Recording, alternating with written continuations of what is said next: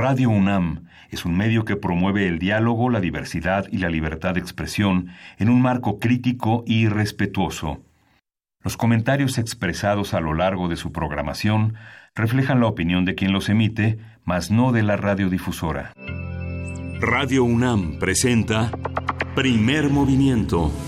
El mundo desde la universidad.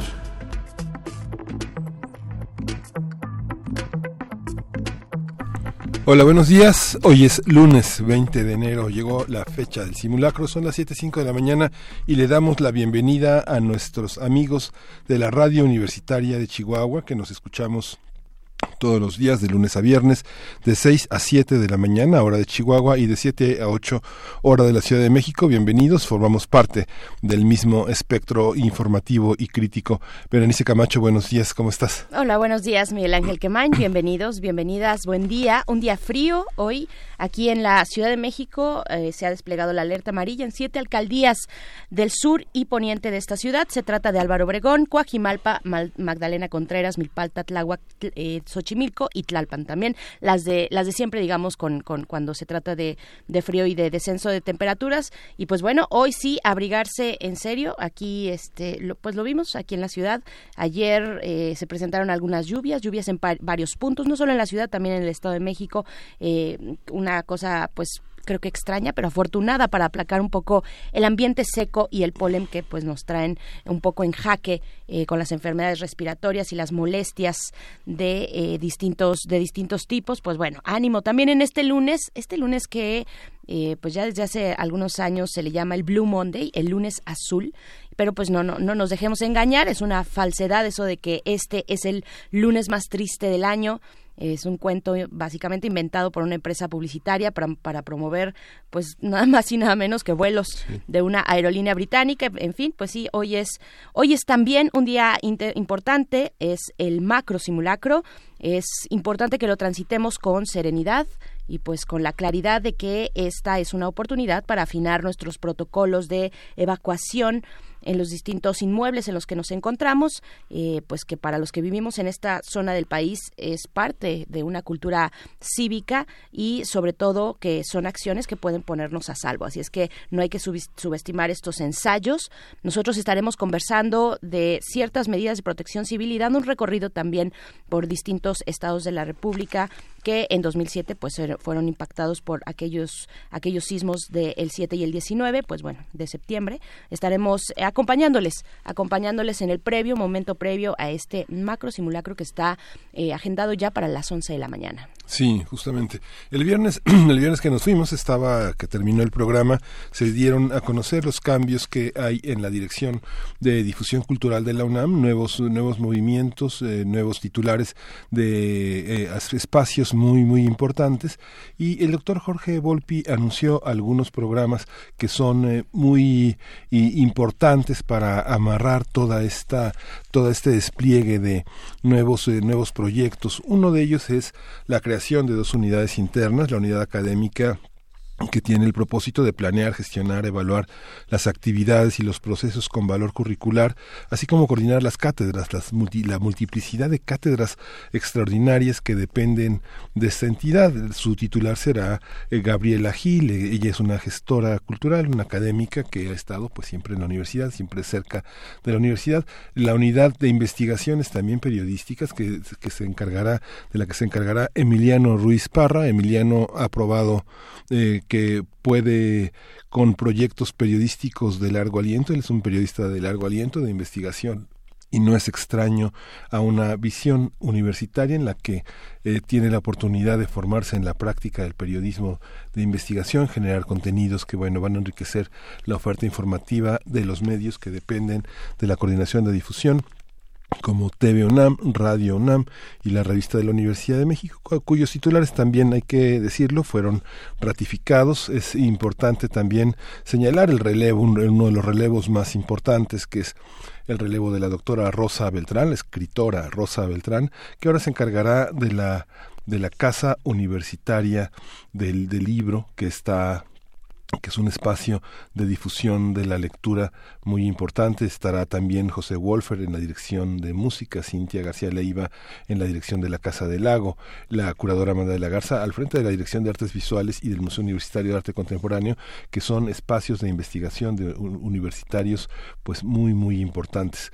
También esta parte de la unidad de género va a estar Alejandra Haas Usted sabe que ella estuvo en CONAPRED y que ahora justamente estará en esta tarea de la unidad de género e inclusión que se creó hace dos años y que estará bajo la dirección ahora de una abogada y una defensora de los derechos humanos. También en la Secretaría Técnica de Vinculación, la, la editora Paola Morán. Paola estaba al frente de Ediciones Turner hace todavía eh, en los últimos meses. Ella prácticamente dirigió este innovó muchos aspectos de la Feria Infantil y Juvenil que hizo la Secretaría de Cultura desde hace muchos años. Paola es una persona cercana, cercana a todo este mundo del libro, pero sobre todo de la gestión cultural, de hacer consensos, de armar equipos, eh, una, una, una gestión que va a ser muy importante, no hay que perderla de vista, Berenice. Así es, sí, son, eh, pues es una propuesta, una propuesta de la Coordinación de Difusión Cultural que se proyecta a través de estos nombramientos de estos incluso nuevos espacios, como ya lo, lo, mencionabas, y pues le damos, le damos la bienvenida a estas, a estas decisiones, esperemos sean prósperas. Es esta parte del proyecto importante del coordinador de difusión cultural Jorge Volpi. Así es que bueno, estaremos pues muy atentos, obviamente, desde estos micrófonos, eh, viendo cómo se construye esta propuesta, viendo a las distintas eh, personas pues que la están, que la estarán representando y dándoles a ustedes todos estos ángulos también de lo que se está formando en esa coordinación de difusión cultural a la que pertenece, por supuesto, esta radio universitaria. Así es que, bueno, le damos la bienvenida a todos aquellos que se suman a este equipo universitario desde la cultura y su difusión. ¿no? Eh, también, bueno, es eh, importante decir, recordar que esta mañana la caravana migrante con personas hondureñas, pues ya se prepara para ingresar a nuestro país en este punto del puente fronterizo Rodolfo Robles, ese puente que ha sido pues escenario, lugar protagonista de situaciones muy complicadas en esta en estas eh, en estos últimos meses ya año y, un poquito más eh, pues incluso con enfrentamientos entre autoridades migratorias Guardia Nacional en sus en su momento. Por, eh, por ahora ahorita pues lo que lo que la intención de esta caravana migrante es por supuesto llegar intentarán atravesar a nuestro, país y, e ingresar a Estados Unidos. Así es que bueno Estados Unidos que finalmente es eh, el país cuyos intereses comerciales han dinamitado desde décadas atrás las eh, dinámicas sociales en estos países centroamericanos en este caso y pues en pos de sus propios intereses y ambiciones comerciales hay que decirlo no ahora quieren llegar a Estados Unidos Estados Unidos pues cierra sus puertas como lo hemos visto de una manera cada vez más aguda. En fin pareciera que esto eh, borra de la memoria pero no hay que permitirlo, que, que, las armas de la violencia en Centroamérica son armas estadounidenses y pues bueno, eso, eso solo como botón de muestra, tal vez ya ni hablemos de otros, de, de, de gobiernos cooptados en el pasado, eh, corrupción promovida por intereses comerciales, en fin. Bueno, esta es la trama y los resultados también de una serie de países en Centroamérica que no encuentran eh, condiciones suficientes para tener una vida digna. Las personas están migrando y estamos en este punto esta mañana en el, la frontera sur de nuestro país con eh, pues cientos de personas migrantes ahí esperando la entrada a México. Entonces, bueno, de esta manera iniciamos, iniciamos también pues vamos a, tener un arranque para hablar del mm, macro simulacro que se llevará a cabo esta mañana, Miguel Ángel. Sí, vamos a tener un arranque en el que hablaremos del, eh, este, de este macro simulacro que hacer en caso de sismo. Vamos a conversar con Julio Velázquez Rodríguez, el es jefe del Departamento de Atención de Emergencias de la Dirección General de Prevención y Protección Civil de la UNAM, y Felipe Vanegas López, él es consultor en gestión de riesgos y protección civil. Y también después de eso, antes de que termine la primera hora, estaremos con un estreno, un estreno que pues nos lleva, nos llena de mucha expectativa, que se ha planeado aquí desde la producción y el conjunto de personas que integramos Primer Movimiento. Vamos a hablar eh, a partir del el día de hoy, a partir de esta mañana, cada 15 días tendremos una nueva sección dedicada a la tecnología, a las aplicaciones eh, de, de tipo digital y su impacto en nuestra vida eh, esto a las TICs, por ejemplo, las tecnologías de la información y comunicación. Y bueno, esto estará a cargo de distintas personas, una selección de distintos especialistas. Para el día de hoy toca el turno iniciar la apertura con Alberto Candiani, quien es desarrollador de sitios web y aplicaciones. También es académico en temas de mercadotecnia digital y es colaborador en Radio UNAM en resistencia modulada tiene a cargo a su cargo el programa de Resistor. Así es que estaremos en este recorrido cada 15 días los lunes, distintas personas especialistas en tecnologías de la información y pues finalmente el ángulo de cómo impacta sobre nuestra vida, qué decir de la educación digital también, el uso y la protección de nuestros datos, por ejemplo, en, el uso de las redes. Bueno, vamos a estarlo conversando eh, cada 15 días los lunes.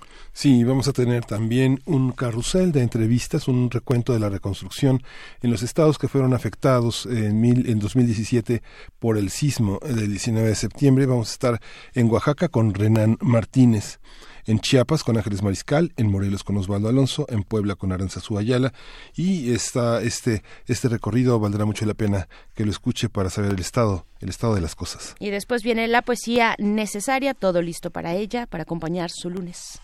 Gracias. Una, una mesa después. Bueno, la poesía que estará a mi cargo.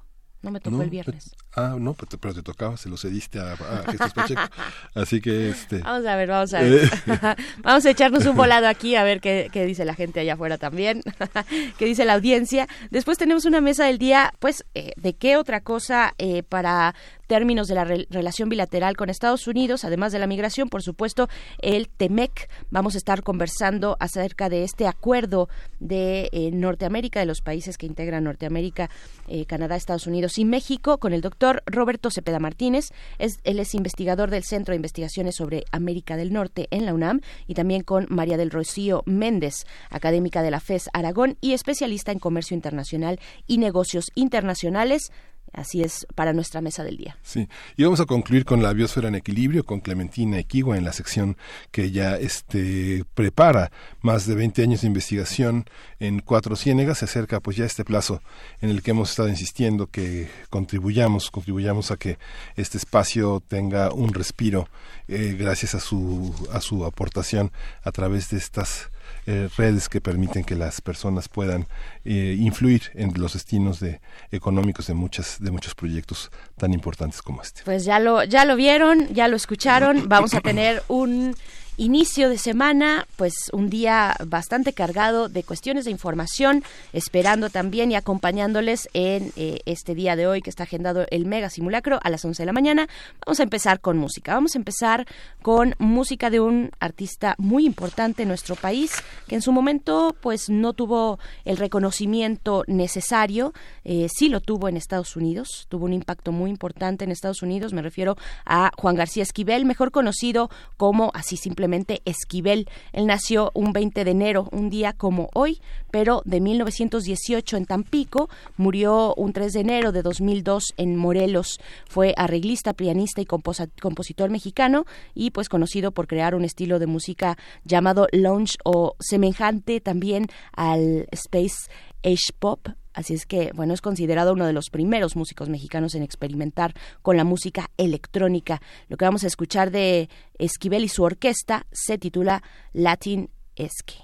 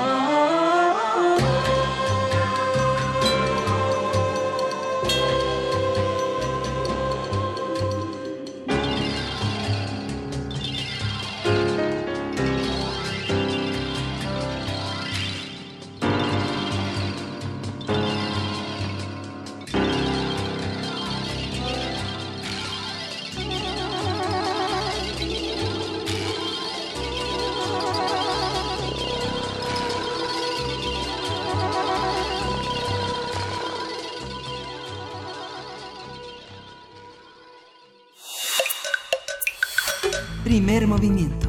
Hacemos comunidad. Hoy se realizará un acto, un acto muy importante, un macro simulacro a las 11 de la mañana. Esto va a ocurrir aquí en la Ciudad de México.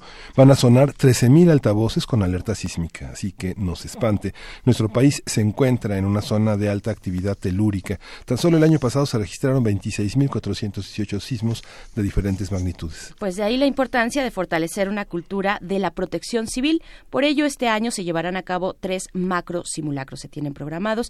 El objetivo de estos ejercicios es poner a prueba la capacidad de respuesta de la población involucrada ante un escenario específico diseñado luego del análisis y la identificación de riesgos. Los simulacros implican la preparación de protocolos específicos que respondan a un escenario lo más apegado a la realidad, sus posibles consecuencias y daños. Se pueden aplicar simulacros por sismo, inundación, ciclón tropical, incendio, fuga de gas, etcétera. Así es, hay que estar preparados. El macro simulacro que se realizará hoy tendrá una hipótesis, una hipótesis de sismo de tipo cortical.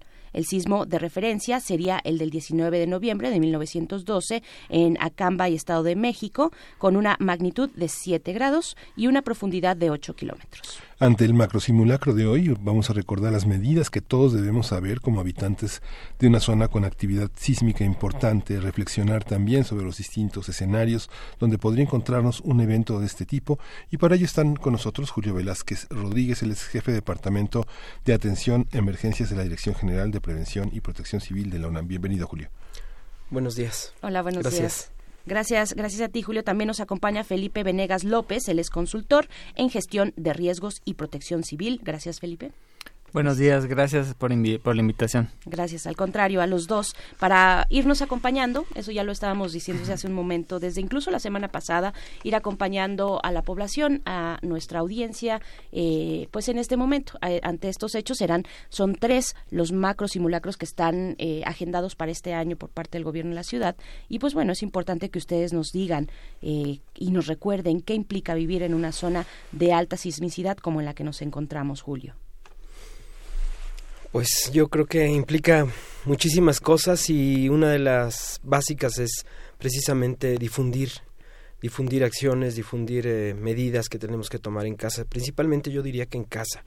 La gente a veces, eh, por el horario en el que nos toca el simulacro, pues pensamos que nos va a tomar en el trabajo, por ejemplo. Es muy común que la gente eh, piense eso, pero pues tal vez el momento más vulnerable es cuando estamos en casa dormidos a las 3 de la mañana y que ahí pues sí nos puede agarrar con la nos puede tomar con la con la guardia muy baja.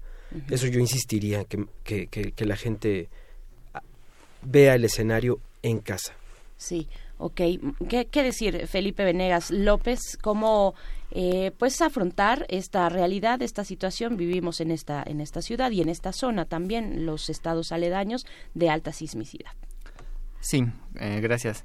Mira eh, mi, mi punto de vista es que sí, como nos decía Julio, hay que estar preparados y eso es lo que realmente nos recuerdan los simulacros, más que su desarrollo, lo que nos recuerda es qué es lo que tenemos que hacer para estar preparados para cualquier situación, mm. porque como bien dice Julio, nos puede nos puede agarrar en cualquier momento, en cualquier lugar y a cualquier hora. Entonces lo importante es que nosotros estemos prevenidos. Entonces tengamos, eh, llevemos a cabo las medidas de prevención y las medidas de preparación. En estas medidas de preparación es importante porque nosotros pues podemos este, prevenir muchas otras este, circunstancias, pero un sismo no lo podemos prevenir, pero podemos estar preparados. Para esto, lo más importante que yo les aconsejo es la comunicación. La comunicación eh, con respecto a nuestros familiares y a nuestros em, pues colegas de trabajo, para que nosotros sepamos cuáles son las acciones que nos corresponde llevar a cabo. Así, si nosotros estamos en nuestra oficina o en nuestra casa, pues ya sabemos porque está a cargo de nosotros mismos e inclusive en lugares públicos como un centro comercial, como un cine, como un este, como un mercado, el transporte público, el metro, y nosotros debemos de saber más o menos qué es lo que lo que debemos de hacer. Eh, para esto se, se creó la figura de, de, los programas internos de protección civil, a los que están sujetos todos los inmuebles de la Ciudad de México, ¿verdad? Entonces, eh, en estos en estos programas eh, son planes o manuales en donde, donde nosotros a, grandes rasgos podemos saber qué, cuáles son las medidas que debemos de hacer antes, durante y después de una emergencia. Entonces, en el caso de los sismos, es importante que nosotros eh, identifiquemos lo que nos corresponde hacer de acuerdo al inmueble que estamos este, eh, ocupando.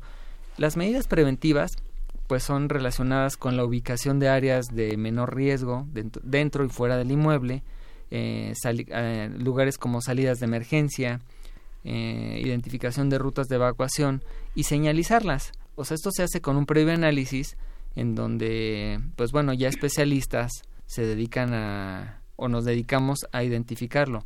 Por decirlo, lo hacemos ya de una manera planeada, de, de tal manera que pensamos que en cualquier lugar en donde esté una persona, si voltea a un lugar, debe de encontrar un señalamiento de este tipo de protección civil, de rutas de evacuación, para que sepa por dónde salir.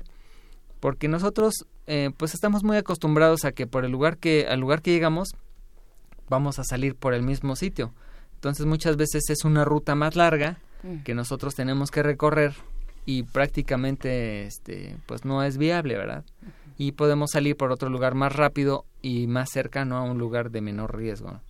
Entonces, estas, estas medidas nosotros las debemos de identificar, pues en lo, por decir algo, en los centros comerciales em, y pues otros lugares como los mercados, aunque a veces este el barullo y, y, las mismas instalaciones no se prestan, siempre debemos de, de localizar nosotros de manera cotidiana este tipo de medidas de, de, seguridad para nosotros mismos, para saber qué hacer en este caso de, de, una emergencia. Lo que dice Julio es muy interesante porque, bueno, justamente las horas de sueño, los, los niños, las personas que están discapacitadas, los, las personas ancianas que están en un edificio eh, con, con escaleras eh, peligrosas, digamos, difíciles de llegar al tercer piso, del tercer piso al primer piso de una manera rápida, ¿cómo ¿Cómo hacer oír esta voz? Digamos que es, es un simulacro que permite ajustar ajustar estos mecanismos de comunicación para personas, por ejemplo, que son muy fóbicas, que se, se, se, este, se atrincheran en su, en su departamento y no quieren salir o entran en situaciones de terror. Es generar mecanismos como de confianza, de comunicación, de empatía, de protección mutua para poder para poder no dejar de contar con esas autoridades, con sus chalecos, sus silbatos y toda esta cuestión que nos deja un poco con una carga más ligera a la hora de que corremos, eh, de que nos de, que nos desplazamos a un punto seguro, ¿no? Generalmente nos sentimos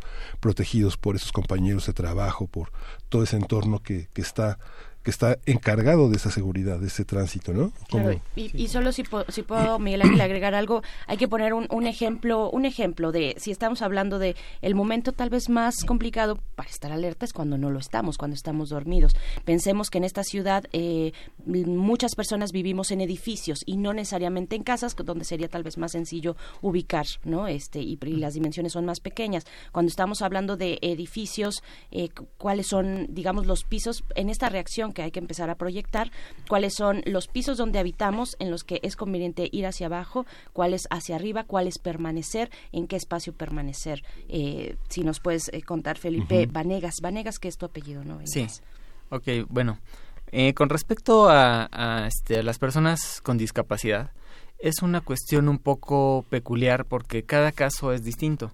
Entonces, yo creo que lo más importante con respecto a esto de la comunicación, pues es preguntarles cuáles son sus posibilidades y cuáles son sus deseos en caso de una emergencia. Porque muchas veces ellos por, bueno, muy, muy, muy diverso. O sea, eh, hay casos en donde dicen, no, pues mira, yo me siento muy cómodo quedándome aquí en este lugar y por favor ustedes hagan su evacuación y yo aquí los espero. En otros casos, este, pues ya cuando una emergencia puede ser más, este, más evidente, pues se tiene que trasladar por las escaleras, ¿verdad? Porque eh, hay, hay edificios en donde ya no está permitido utilizar los elevadores en caso de una emergencia y pues debe de estar planeada la situación de que de quiénes lo van a auxiliar a esa persona.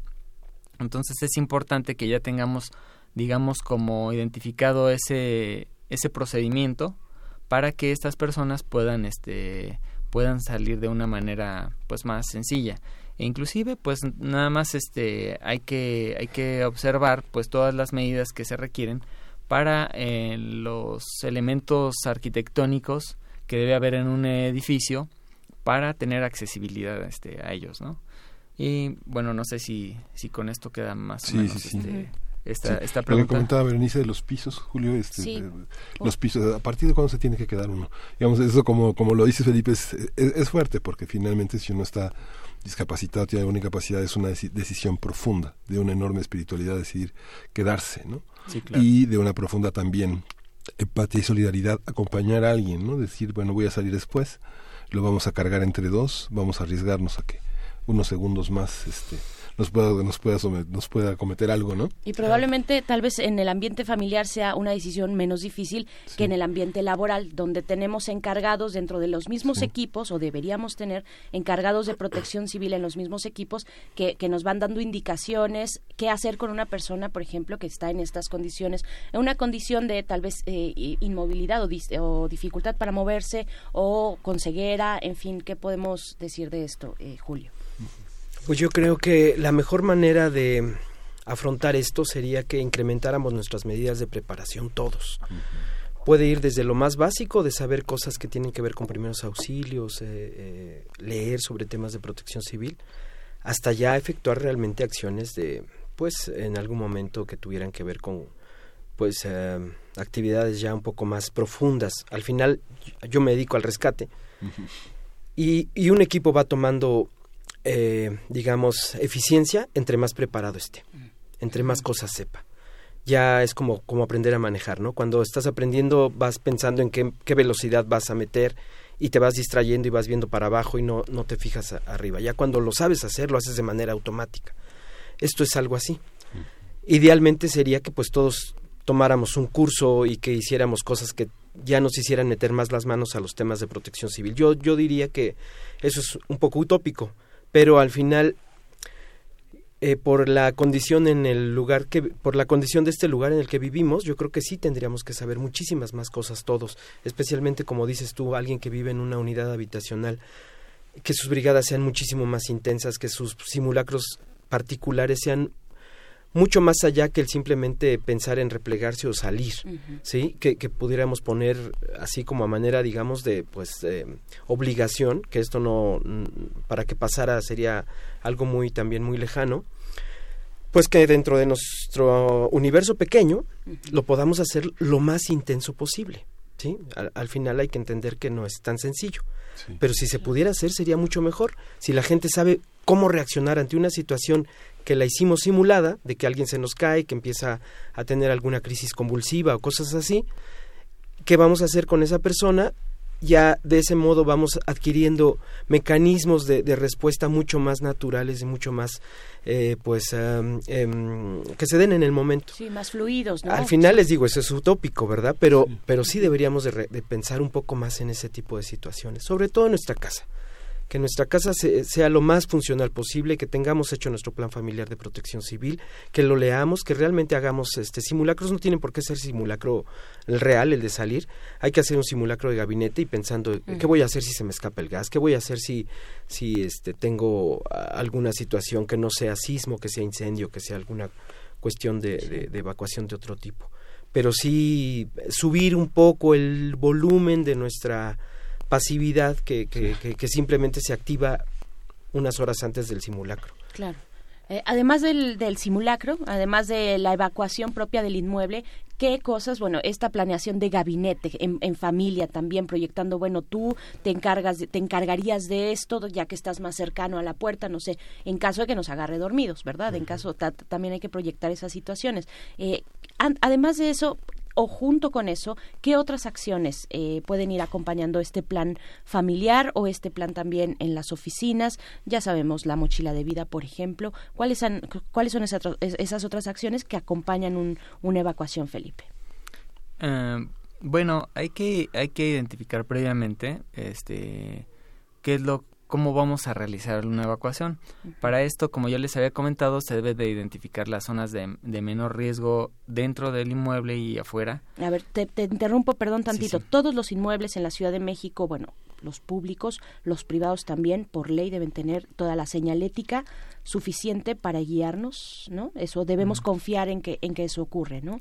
Sí, sí, bueno, es importante porque eh, se hace con previo pues como, como, como una forma de prevención, como una forma de, preparación. Por, eh, les voy a explicar. Con respecto a la pregunta que me estaban este, este, formulando de, de cuáles, a dónde hay que ir en caso de una evacuación, cuáles pisos y todo esto, se hace una revisión de los inmuebles, una revisión detallada. Entonces se hace una revisión estructural en donde se tiene un documento que garantiza la seguridad estructural de los inmuebles. En todos los lugares donde están sujetos a un programa interno de protección civil se cuenta, bueno, en la mayoría de, los lugares públicos se cuenta con esta, con esta constancia.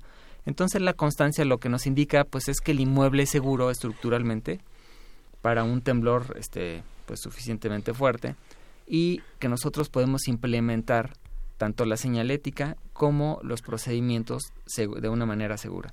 ¿Esto qué quiere decir? Cuando nosotros estamos más arriba de, del segundo nivel, es muy probable que no nos dé tiempo de llegar a la planta baja uh -huh. para salir al punto de reunión seguro, externo. Entonces, eh, porque regularmente, no sé si recuerdan, cuando suena la alerta sísmica, nosotros tenemos aproximadamente un tiempo de 60 segundos para llegar al lugar este a un lugar seguro. Sin embargo, eh, esto está planeado para sismos que vienen de las de este de las costas del Pacífico en donde en donde está la unión de las placas. Si el temblor viene como en el 2017 de otro punto, entonces eso queda pues nulificado. Entonces tenemos diferentes hipótesis de acuerdo a, a la situación del temblor. Eh, nosotros con esta constancia estructural hacemos una revisión y buscamos lugares seguros dentro del inmueble. Los lugares seguros son áreas seguras, o sea, no son puntos específicos en donde todos tengamos que reunirnos allí, sino buscamos una área segura. Esto lo hacemos a través de la identificación de marcos estructurales, que son elementos que son de parte de la estructura del edificio y que vienen desde la desde el subsuelo, desde la cimentación. Entonces, esos elementos nos identifican lugares seguros. Entonces, por decir algo, una columna, este, una trave, otra columna nos, nos identifica un marco estructural, pero hay cuartos que en donde pues está compuesto todo, todo de eso, porque es, es, parte de la estructura, entonces quiere decir que es un lugar seguro. Mm. Allí podemos identificarlo con un señalamiento de área de menor riesgo para hacer un repliegue. Entonces, cuando nosotros estamos en un lugar en donde no nos va a dar tiempo de llegar al lugar seguro, tenemos que realizar un repliegue. Sin embargo, este repliegue debe tener ciertas características. Debemos de, de cuidarnos de elementos no estructurales que nos puedan dañar y se pueda caer, porque aunque la estructura pues va a soportar, pues hay elementos no estructurales que pueden causarnos algún daño, como falsos plafones, están los cristales, podemos tener este macetas encima del, librero hasta arriba ¿no? libreros. Podemos tener gabinetes libreros pantallas eh, o la misma instalación este fija del, del edificio como puede ser este instalación eléctrica instalación sanitaria etcétera. Entonces debemos de fijarnos que no nos vaya a dañar porque pues estas estructuras pueden pueden caerse. Pero eh, nosotros sabemos que estamos en un lugar seguro y que el edificio pues este no está comprometido, ¿verdad? Eso por el lado de, de la parte de, del, del, repliegue. Ponemos un, hay un señalamiento que identifica esta zona de repliegue. Ahora, si estamos en el segundo nivel o en el primer nivel, en donde a lo mejor todavía nos da tiempo, porque eso lo vamos a hacer a través de la práctica realizando simulacros. O sea, los simulacros nos pueden ayudar en este tipo de, este, de darnos este tipo de información para que nosotros tomemos la decisión de a dónde hacemos este, la evacuación, o sea, cómo, cómo diseñamos nuestro procedimiento. Entonces, si nosotros estamos en la parte de abajo, lo que vamos a encontrar no es lugares de repliegue, sino rutas de evacuación. Mm. Entonces, estos señalamientos de rutas de evacuación nos van a identificar hacia dónde vamos a salir. Obviamente, también en la parte de arriba va a haber por si tenemos un incendio, pues debemos saber cuáles son las escaleras de, de incendio, ¿no? Las que están protegidas para contra, contra el calor. Entonces, este, así es como, como lo vamos a hacer este, estos procedimientos, pero los simulacros pues nos sirven para llevar a prueba nuestros procedimientos e irlos perfeccionando, porque estos procedimientos no son siempre los mismos. Si hemos tenido algún tipo de fallas en alguna situación real o en algún simulacro, pues lo vamos a identificar y vamos a hacer nuestro procedimiento diferente. De tal manera que, como dice Julio, cuando nosotros ya realicemos este, la evacuación, pues ya lo vamos a hacer de una manera más, este, más confiada, ¿verdad? De una manera en que nosotros ya vamos a saber cómo realizar esta, esta evacuación. Y hacia arriba del edificio, nada más para, para tener también esa consideración de que si estamos en un edificio de cinco pisos, los, los últimos dos pisos, cuarto y quinto, que tendrían que hacer. Además de replegarse, está la opción de subir a la azotea, dependiendo del cómo esté la azotea. Las azoteas, ¿cómo se evalúan? no, nosotros no tenemos considerado que sea un lugar seguro. ¿No? O sea, las, azoteas no son un lugar seguro. Es más seguro estar dentro del edificio que estar en la azotea. ¿Por qué? Pues bueno, tal vez el movimiento, hay movimientos que mueven, ajá, que mueven muebles grandes a distancias este, considerables, no sé, a veces tres, cinco metros. Entonces, si nosotros estamos arriba y no tenemos un lugar en donde sujetarnos, pues vamos a caer el vacío. Entonces, es este, lo más recomendable es permanecer y seguir las indicaciones que nos marca el procedimiento de evacuación. Esta, esta visión de la, escalera, ¿cómo determinar si una escalera es un lugar seguro? Siempre tiene uno que tener un dictamen de una persona de protección civil, de un técnico. Ah, bueno, las escaleras no están consideradas un lugar seguro, porque las escaleras, pues como tales, no son elementos estructurales. Este, son parte del edificio, están sujetas a los, a los elementos estructurales, pero este, tienen una consideración. Cuando, cuando hay un temblor, si nosotros ocupamos las escaleras, pues estamos agregando un peso adicional al, este, a esta estructura. Y si aparte vamos muchos y agregamos el movimiento, entonces vamos a poner las escaleras en un estrés en donde se pueden colapsar las escaleras. De hecho, ya durante un movimiento no es recomendable este, ocupar las escaleras. Siempre es preferible, si, si vamos bajando, hacemos una evacuación y no nos da tiempo por algún motivo de llegar hasta el lugar seguro, hasta la planta baja, pues podemos salirnos en el piso en donde nos agarra el movimiento para estar más seguros, o sea, simplemente ir al lugar este eh, lugar de menor riesgo, a este lugar de repliegue y permanecer ahí. Claro. Bueno, también eh, Julio Velázquez, la, la, la, UNAM, la universidad va a participar hoy en este macro simulacro. Eh, háblanos de la UNAM, de este espacio, de este espacio universitario. Eh, ¿Cuáles son, digamos, las no sé si las indicaciones, pero los protocolos que ya tiene, que ya tiene tendida la UNAM en este sentido. Bien, pues a todas las entidades y dependencias ya se les avisó con mucho tiempo, aparte de lo que está ocurriendo en los, en los medios de comunicación este, que, tenemos todos.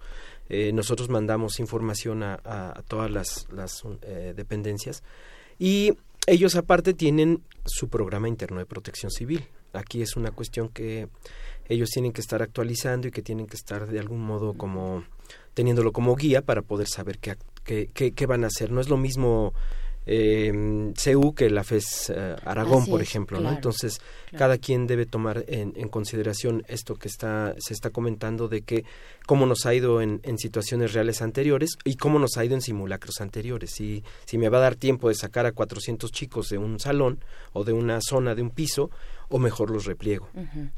Eso cada, cada entidad lo ha ido, lo ha ido trabajando. La, la Dirección eh, General de Análisis y Prevención y, Seguridad Universitaria ha estado trabajando en capacitar a toda la comunidad universitaria y a todas las dependencias para que tengamos la mayor cantidad de información en temas de primeros auxilios, protección civil, la cuestión de, los incendios que, va la gente de bomberos a, capacitarlos. Entonces, de ese modo es como nosotros estamos poco a poco sensibilizando a la población para que sepa qué hacer. Aunque este simulacro nos toca con una comunidad fuera, digamos, se inicia en la próxima semana, el próximo lunes, las actividades académicas. Hay un mínimo, hay un, Todavía punto ciento de ocupación académica en este momento, ¿no? Sí, hay poca gente, entonces eso ahorita pues facilita las cosas. Claro, que acá en nuestras redes sociales insisten con la eh, cuestión del tratamiento de personas que tienen una mayor vulnerabilidad, personas en una silla de ruedas, incluso las mascotas, los animales de compañía. ¿Qué hacer eh, en, esos, en esos casos? Pues a todo eso le va a dar luz si cada uno hacemos nuestro plan familiar de protección civil. Eso es una, no es obligación, pero tendría que serlo, tendría que serlo, solo tendríamos que asumir de manera personal todos los que habitamos esta ciudad.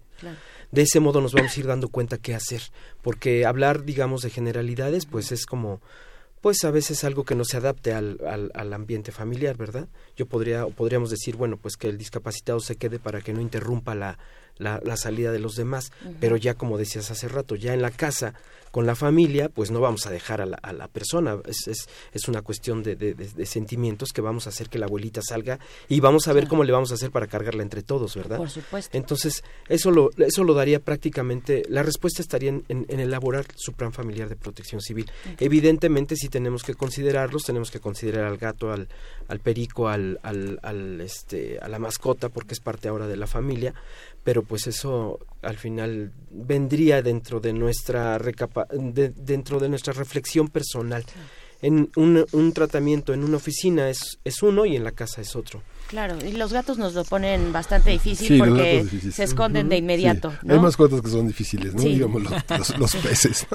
los peces, no, los peces los agarran. como dice Julio, hay que, tener sentido común y este y, y bueno, y espiritualidad, una, una, una, confianza y un poder de comunicación intenso, ¿no? un sentido de vida, una, una capacidad de sobrevivencia, como tú que eres un rescatista, yo creo que se va aprendiendo, se va, se va, se va aprendiendo de los demás, del miedo, del valor, ¿no? De, de toda esa de todo ese poder que tiene la, la gente cuando estamos juntos, ¿no? Claro. Y precisamente yo creo que sería bueno, ya nos despedimos, pero cerrar con un, muy breve mensaje para las personas que, todas las que vamos a afrontar el, esta mañana, ese sonido de nuevo de la alerta, eh, de la alerta sísmica y bueno, tener claridad en este proceso, por favor. Pues bueno, pues estamos en esta ciudad y aquí tenemos que seguir viviendo y va a seguir sonando la alerta sísmica.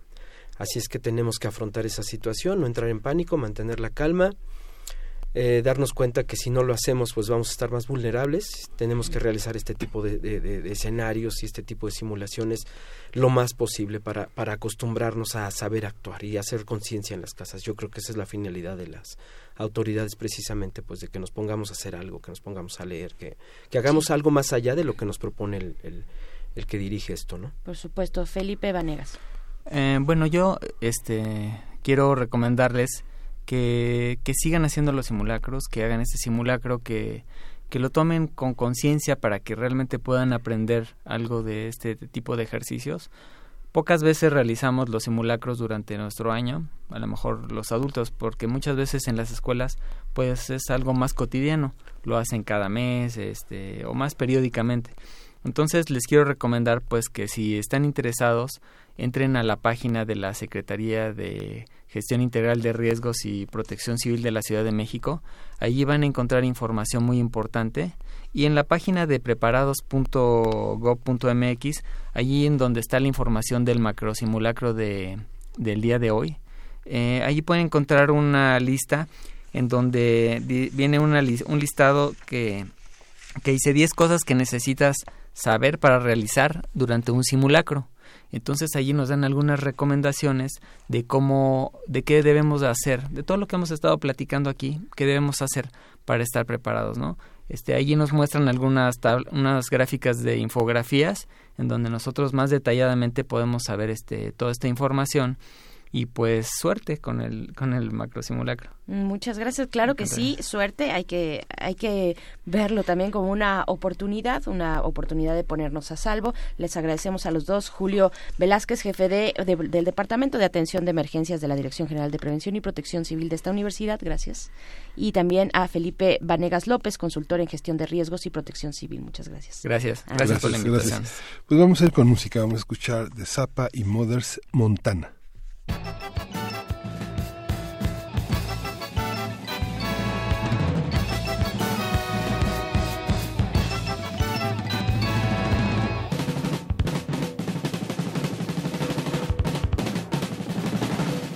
I might be moving to Montana soon just to raise me up a crop of dental floss. Raising it up waxing it down in a little white box that I can sell uptown. By myself, I wouldn't have no boss, but I'd be raising my lonely dental floss.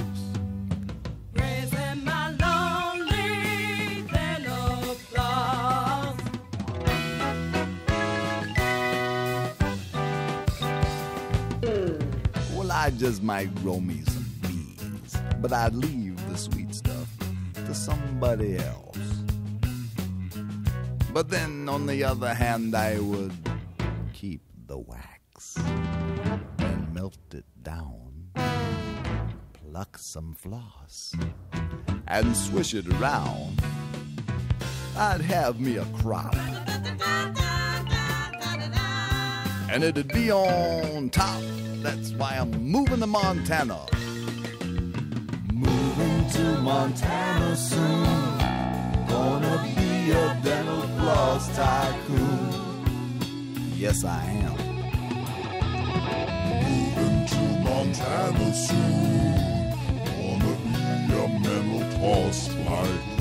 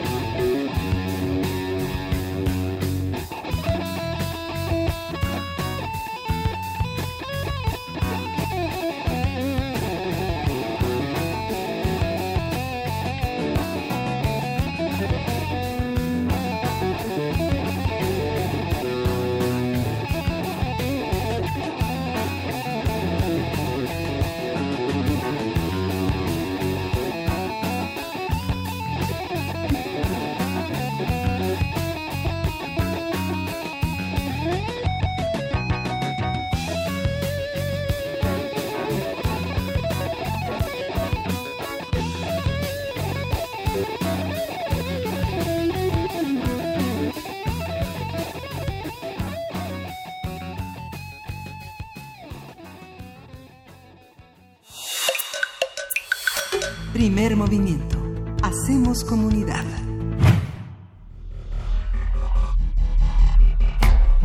Singularidades tecnológicas y TICs. Y me da mucho gusto eh, darle la bienvenida a un compañero de esta radiodifusora universitaria, Alberto Candiani. Él es empresario, especialista en tecnología, desarrollador de sitios web y aplicaciones. Es académico en temas de mercadotecnia digital y conductor de Resistor. Resistor, una sección de la sección de ciencia y tecnología de resistencia modulada, nuestra barra nocturna. Y bueno, para inaugurar esta sección, querido Alberto Candiani, ¿cómo estás? Buenos días. Berenice, Miguel Ángel, muy buenos días. Hola Alberto. Buenos días. Qué, buen gusto musical y qué buena forma de iniciar la mañana con Frank Zappa. Eh, y gracias, gracias por la oportunidad de, arrancar con esta nueva sección. Por cierto, una felicitación a Primer Movimiento por incorporar estos temas a, la, al conocimiento que comparten todos los días ustedes por la mañana. Gracias. No, gracias, a ti, eh, querido Alberto Candiani. Pues bueno, estaremos cada 15 días, para quienes no, no escucharon esta explicación, nada más breve, cada 15 días los martes, con distintos especialistas que irán rotando y en este caso tú inauguras la sección. Alberto Candiani, te escuchamos. Genobots es el tema. Sí, fíjate, los genobots es una forma, es una variante de un tipo de virus que son conocidos como ransomware. Es, digamos, en la taxonomía de virus, eh, los, los papás de los genobots son los ransomware.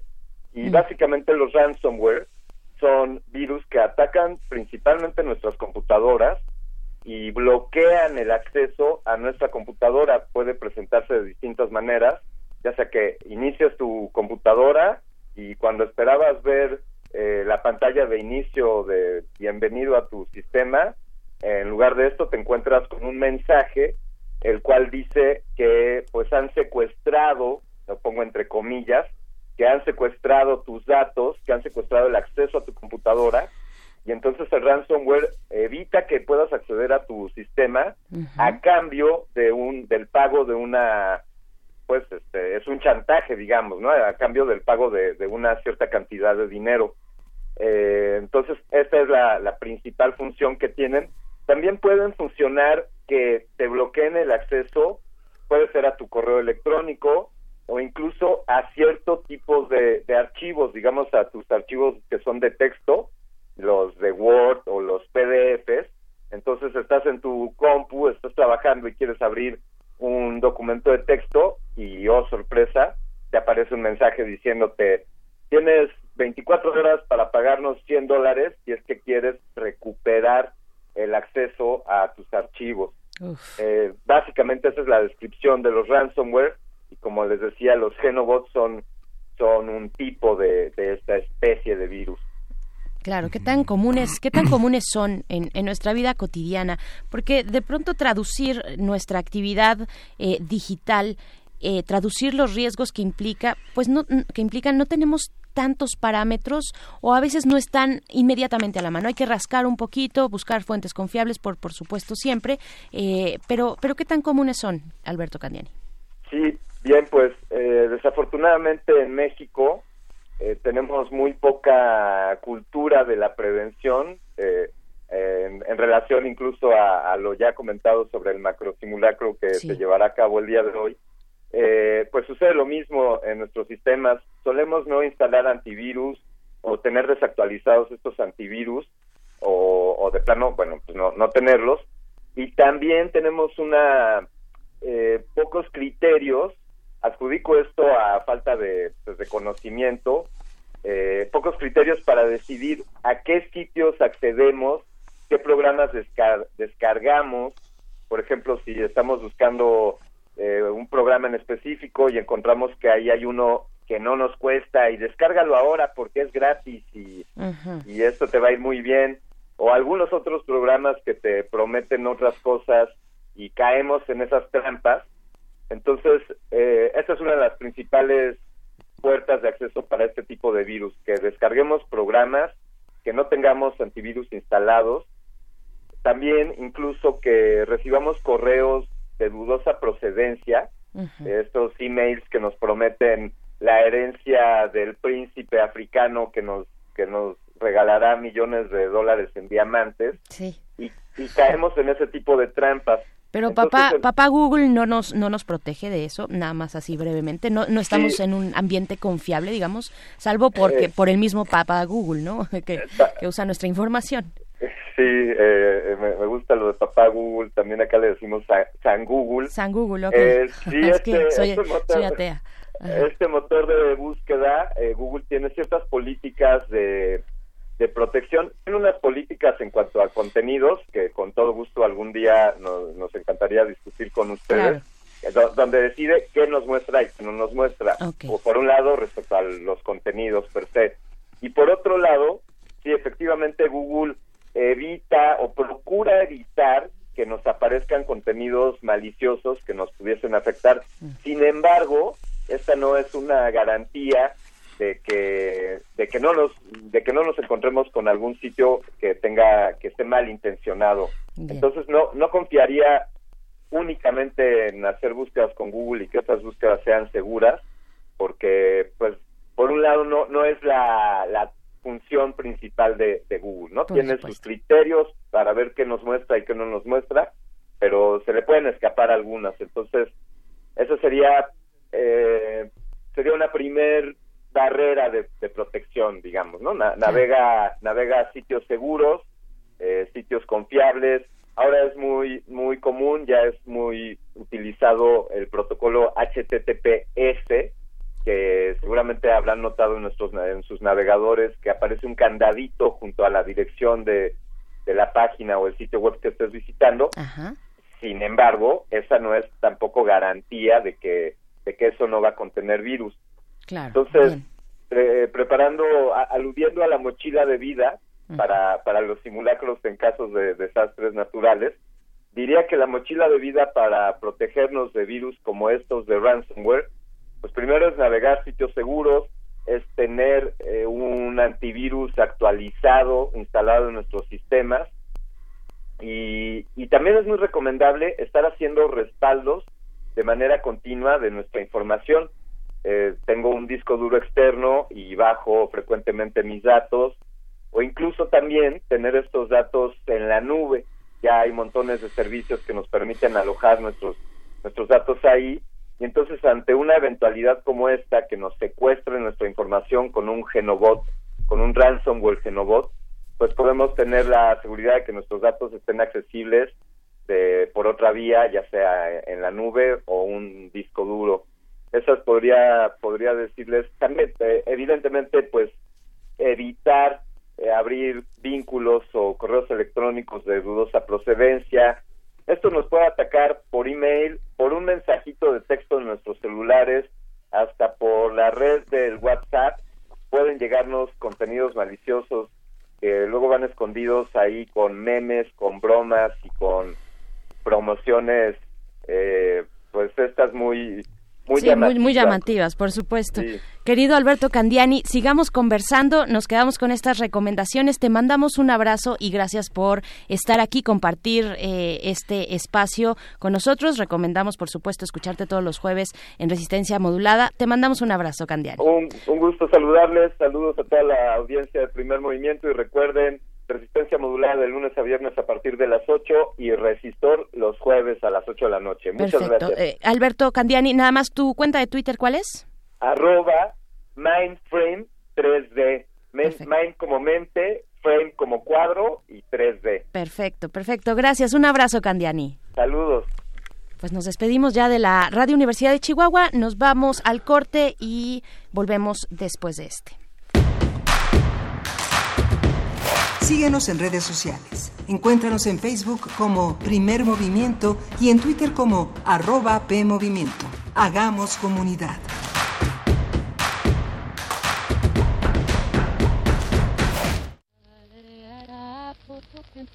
El cine es la más veloz de las artes.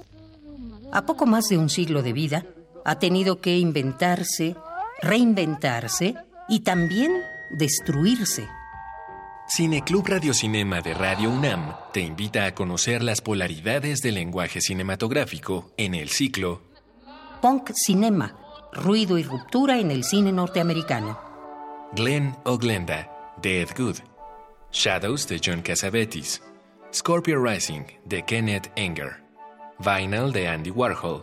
Y Eraserhead de David Lynch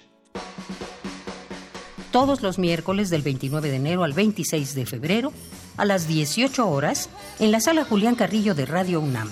Adolfo Prieto 133 en la Colonia del Valle, cerca del Metrobús Amores. Entrada libre. Radio UNAM. Experiencia sonora. Cuando estás con tu familia no piensas si son chairos o fifis. O si opinan de manera diferente. O por quién votaron. Porque tu familia es más importante que eso y siempre vas a querer lo mejor para todos. Lo mismo pasa con México. Por encima de nuestras diferencias, todos coincidimos en algo. Queremos que el país cambie, queremos paz y tranquilidad. México merece estar bien y en Movimiento Ciudadano haremos lo que nos toca para que esto suceda. Movimiento Ciudadano, el movimiento de todas y todos los mexicanos.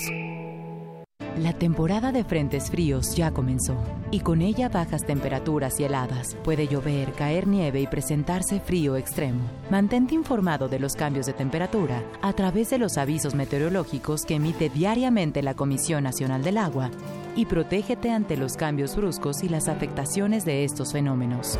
En Conagua monitoreamos de manera constante para emitir avisos meteorológicos oportunamente.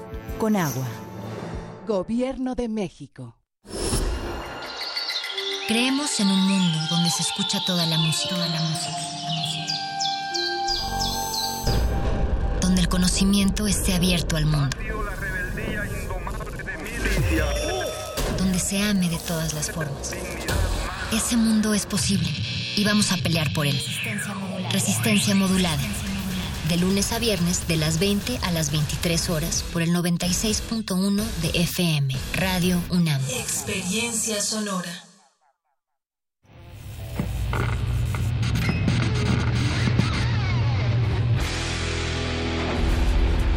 ¿Recuerdas esta música?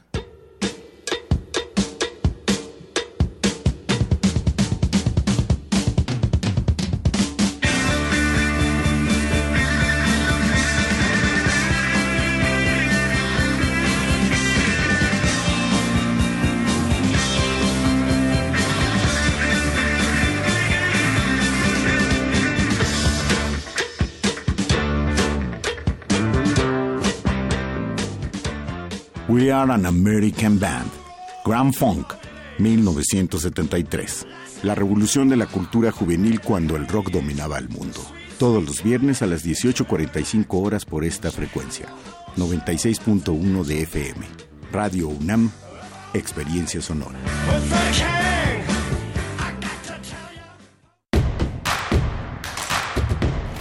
Queremos escucharte.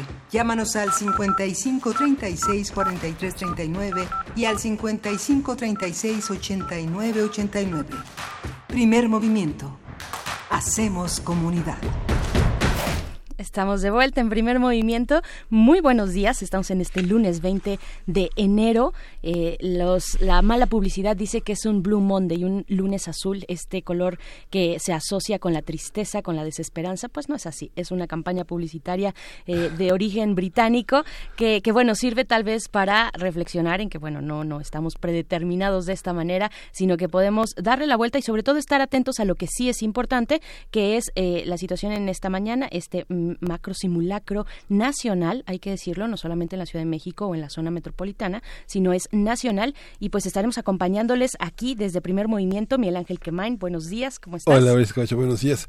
Buenos días a, a todos nuestros radioescuchas. Justamente los ingleses dicen morning, pero también dicen morning, ¿no? Que es una, una, una, cuestión que tiene que ver con hay una hay una cosa melancólica de una ciudad en la que llueve, de una ciudad en la que lo grisáceo y lo metálico predominan en muchos momentos del día. Hay que tener una gran fuerza para sobreponerse al clima, ¿no? Digamos que hay una cuestión también que el clima determina también nuestro estado de ánimo. Y quisiera aclarar una, una omisión que hice al inicio del programa cuando hablamos de los nombramientos que había hecho Difusión Cultural. Mencioné que se había este, cambiado, había un cambio de Rosa Beltrán, que ocupó dos años la dirección de, de literatura, por y ahora toma el turno Ana Elsa Pérez. Ella es una eh, mujer que entrevistamos en, la Feria Libre de Guadalajara cuando hicimos esta eh, encuesta sobre prácticas de la lectura y escritura de la comunidad estudiantil en la UNAM que Universo de Letras presentó a través de Imelda Martorell y que bueno, Ana Elsa Pérez es una, es, eh, una académica que también se ha dedicado a la literatura infantil y ahora ocupará esa responsabilidad, pues bienvenida, felicidades, este un descuido de mi parte no mencionar a una persona y a, una, y a un espacio tan importante. Y estaremos también haciendo recuentos eh, en la medida de nuestras posibilidades del espacio radiofónico, del tiempo que nos eh, que, podemos compartir con ustedes sobre estos nuevos nombra nombramientos, las nuevas instancias que finalmente eh, bueno se, inauguran ya desde el viernes pasado a través de este de esta conferencia que, que dio Jorge Volpi, el coordinador de difusión cultural, porque pues nos da muchas luces de por dónde va este proyecto, de qué es lo que podemos estar viendo y dónde estar atentos también y disfrutar de esta esta propuesta de difusión que tiene que ver mucho también en algunos de sus espacios con temas de, eh, por ejemplo, periodismo, periodismo de investigación, una forma importante que desde Coordinación de Difusión Cultural pues se suma a la universidad a esta, a esta necesidad de información que tiene la sociedad mexicana que tenemos en este momento.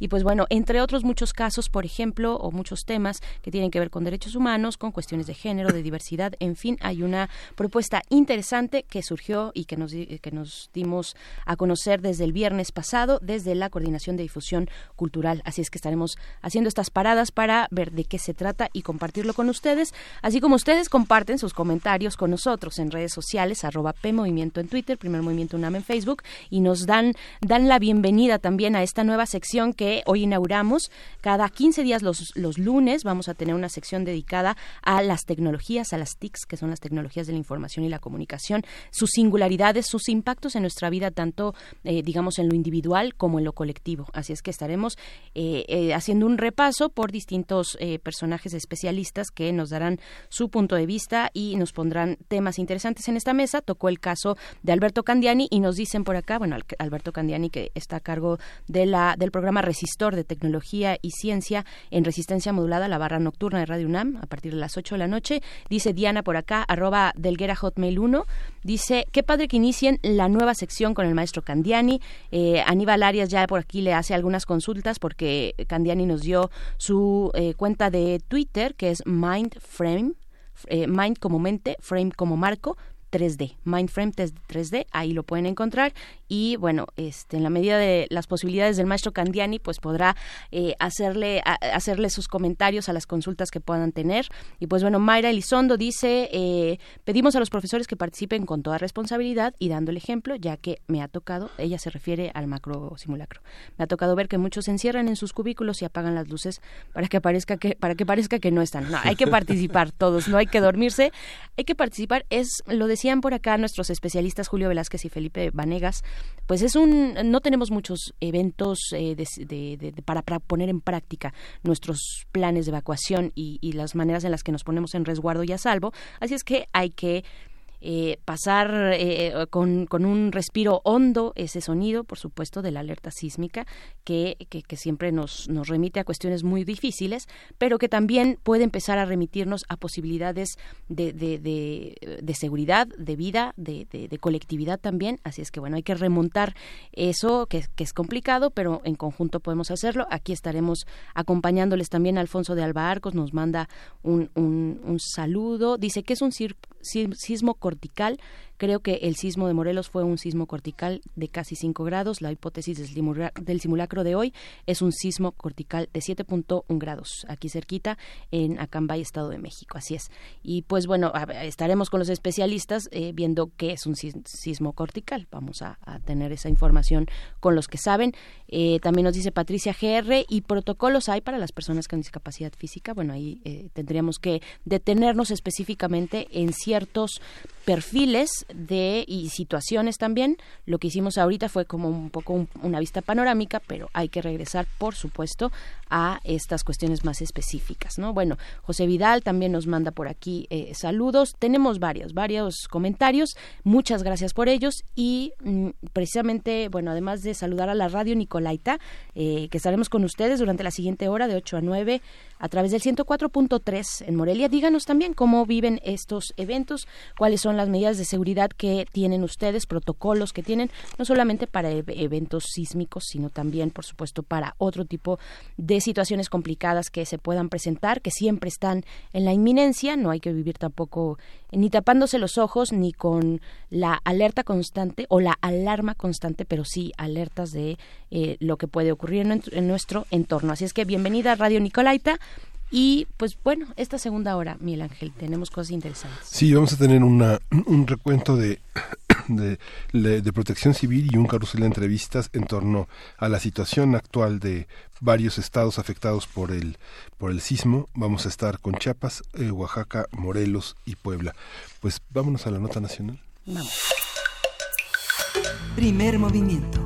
Hacemos comunidad. Nota del día. あっ。En septiembre de 2017, el territorio mexicano registró dos fuertes sismos. El primero ocurrió el jueves 7 y tuvo una magnitud de 8.2. Su epicentro se ubicó en el Golfo de Tehuantepec, 137 kilómetros al suroeste de Pijijiapan, Chiapas, y a 69.7 kilómetros de profundidad. Se trata del terremoto más fuerte registrado en México desde el sismo de Jalisco-Colima en 1932. Por su parte, el sismo del 7 de septiembre provocó daños en los estados de Chiapas, Tabasco y Oaxaca. Esa entidad fue la más afectada, con 78 personas eh, muertas. En Chiapas, por ejemplo, se registraron 18 fallecidos y en Tabasco cuatro víctimas mortales. El segundo movimiento telúrico se registró el martes 19 de septiembre a las 13 horas con 14 minutos y tuvo una magnitud de 7.1. Su epicentro se localizó 12 kilómetros al sureste de Axochapan, Morelos. Este sismo provocó daños en los estados del centro del país, sobre todo en la Ciudad de México, Puebla y Morelos. Y a partir del simulacro nacional y de los recientes sismos en Oaxaca haremos un repaso por los estados afectados en los sismos de 2017.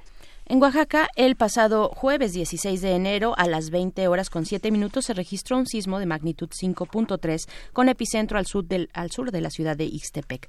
Las autoridades estatales reportaron algunos daños en viviendas en ese municipio, así como en los de Matías Romero, San Pedro eh, Tapanatepec, Unión, Unión, Hidalgo, San Pedro Comitancillo, Salina Cruz, Juchitán y Santa María Petapa. Para hablar de esta situación en esa entidad nos acompaña Renan Martínez, quien es director de Signos y Sentidos, Comunicación Estratégica AC, también es analista de medios, comunicador y eh, comunitario independiente, zapoteca por autoadscripción y creador de periodicismos, periosismos, perdón, periosismos, plan de comunicación y reporteo para medios eh, durante la emergencia después del terremoto del, del 19 de septiembre de 2017 para dar a conocer precisamente la situación en las distintas zonas de Oaxaca y hacer este recuento de cómo va, por supuesto, la reconstrucción. Te damos la bienvenida, Renan Martínez. Buenos días. Buenos días, Berenice. Hola, ¿qué tal? Miguel Ángel Camain. Este, un saludo a los amigos de Primer Movimiento. Quisiera compartirles que en las comunidades indígenas de la región del Istmo de Tehuantepec, en el estado de Oaxaca, lo único que se reconstruye integralmente es el miedo. Y esto no es de ninguna manera un macrosimulacro.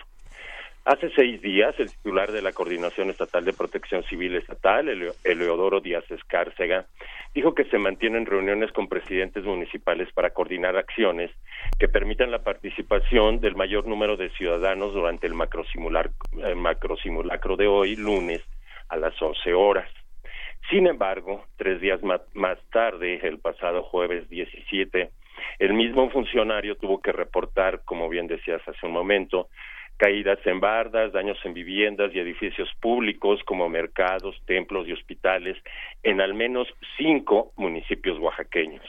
Lo anterior como datos preliminares apenas del el sismo que efectivamente se registró el jueves 16 a las 22 con siete minutos y después otro más a las 20 con 11 minutos. en, Matías en Matías Romero se reportaron grietas y daños a cuatro viviendas, lo mismo que en el municipio de San Pedro Comitancillo, donde además medio centenar de, de medio centenar de viviendas hubo bardas caídas e interrupción de la energía eléctrica. En Ciudad Istepec también hubo afectaciones menores en casas y en el hospital civil de esa localidad. Eh, mientras tanto, en Juchitán, por ejemplo, se reportaron mayores afectaciones al centro, eh, en el céntrico edificio conocido como Símbolos Patrios y la histórica casa del general Eleodoro Chariz Castro. Hasta el momento la, la, localidad más afectada es San Pedro Comitancillo, donde también se reporta la caída de la barra de la escuela primaria 12 de octubre. En Santa María Petapa se reportaron eh, depresiones, eh, caídas de tejas, daños en casas de adobe, así como el mercado público de la cabecera municipal, y se agudizaron daños en la iglesia de la Asunción de María, que había sido también afectada por el terremoto del 17. La crisis nerviosa eh, se apoderó de la ciudadanía, quien entre eh, temor y llanto se encuentra todavía en refugios provisionales en las calles o en los patios de su casa debido a que no ha dejado de moverse la tierra, aunque con magnitudes menores. Tras los dos sismos se registraron otros dos mayores de cuatro grados. Hasta ahora se han reportado 304 réplicas, 35 de ellas mayores de cuatro grados. Debemos pensar en un sistema de protección civil reactivo y no uno preventivo para generar conciencia individual y colectiva de autopreparación y autoprotección, dijo Díaz Escárcega al anunciar la participación de Oaxaca en el macrosismo de hoy. La entidad es de, de alta sismicidad debido a que se encuentra en contacto convergente entre las placas de Cocos bajo la, y bajo la de Norteamérica. Desde el 7 de septiembre de 2017 se han registrado 26.335 temblores, 14.176 con epicentro en las costas y el istmo de Oaxaca. En lo que va de enero, en el país ocurrieron 1.526 y 827 tuvieron su epicentro en este estado. En ese contexto, el miedo no puede ser un macro simulacro, es en realidad una macro realidad.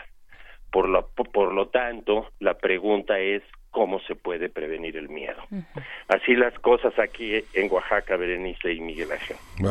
Pues, pues complicado, Renan Martínez, sí, tremendo, porque además yo que yo quiero preguntarte que, que, bueno, que nos cuentes, que cuentes a la audiencia cuáles son los saldos que todavía se siguen arrastrando de 2017.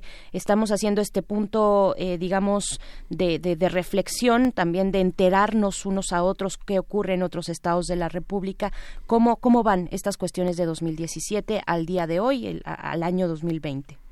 Al momento no existen números, sino un, digamos, eh, malestar o porque, por ejemplo, en Juchitán recientemente se inauguró una escuela después de dos años que es muy importante para su comunidad, pero hemos comentado, Berenice Miguel Ángel, en ocasiones anteriores que es, eh, digamos, difícil suponer que eh, una ciudad que se construye a lo largo de muchas décadas pueda reconstruirse en dos o tres años, ¿no? Entonces, eh, ah, lo que prevalece, sin duda, en estos días es que sí, efectivamente, hay casas que eh, con las frecuentes eh, movimientos telúricos y ya dañadas por el terremoto del 17, los terremotos del 17, pues sí, efectivamente siguen fracturándose, siguen dañándose. Algunas de las que se cayeron estaban severamente dañadas y otras han aumentado sus, sus fallas. La reconstrucción, por supuesto, todavía no es completa en la región, eh, en muchas de las, de las comunidades. Y eh, para muchas familias eh, siguen estando eh, habilitados los eh, refugios provisionales que tienen particularmente en los patios de sus casas, a donde generalmente este, pues prácticamente se ha vuelto una forma de vida. Se ha vuelto una forma de vida y en eso nos reflejamos también aquí desde la Ciudad de México, porque hay personas que no han podido volver a sus casas, que están que están ahí a la intemperie y que bueno finalmente este impulso de, de una colectividad eh, que, que, que, en algún momento fue muy fuerte y, e invadió digamos de un ánimo solidario todas las labores de iniciales de reconstrucción, pues bajo su, su intensidad como como es normal también se tiene uno que regresar a sus eh, condiciones cotidianas de vida, pero pero bueno eh, también para el caso de, de Oaxaca, diferencia, por ejemplo, de la Ciudad de México, pues en Oaxaca hay comunidades y las comunidades resuelven de manera distinta los eventos complejos o las adversidades que se puedan tener, en este caso la, la situación de un sismo, el evento de un sismo. ¿Cómo, cómo ha sido esa cuestión también para, para las localidades de Oaxaca?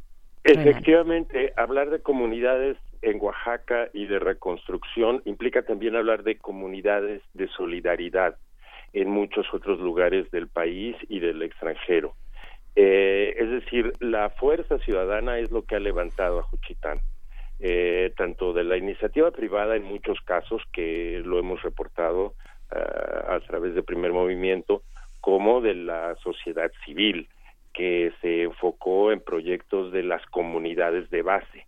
Y eh, ahí es donde podemos encontrar la reconstrucción de viviendas, de casas, de iglesias, de mercados, de centros comunitarios, de, radios comunitarias, este, de manera más eh, eh, digamos, construidas o reconstruidas desde la comunidad, con los criterios de la comunidad, eh, pensando como piensa la comunidad, resolviendo las necesidades que tiene la comunidad. Esa fortaleza, esa solidaridad es lo que realmente ha permitido que la reconstrucción en el istmo sea posible. Claro, pues bueno, estaremos, seguiremos, seguiremos por supuesto atentos, atentas, bueno, las relaciones que se tienen desde la zona metropolitana, por supuesto los distintos estados entre eh, de aquí a Guerrero eh, y vaya toda la región, pues hay que estar atentos los unos de los otros, hay que saber que compartimos esta zona, esta zona de alta sismicidad y pues seguimos atentos a Oaxaca, Renan Martínez, te agradecemos mucho este reporte desde allá y te mandamos un abrazo, todo listo por allá supongo, en, la medida de lo posible con el el, el megasimulacro de, el macro simulacro de esta, de esta mañana a las 11 de la mañana. Pues somos un poco escépticos de lo que pueda organizarse, pero vamos a estar atentos y listos para reportarlo, Miguel Ángel. Gracias, gracias. Muchas gracias, Renan.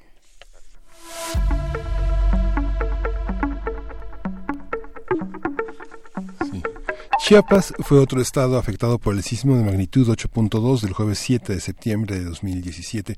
Para conocer sobre los avances en materia de reconstrucción y el ambiente previo al, marco, al macro simulacro de hoy, tenemos en la línea Ángeles Mariscal.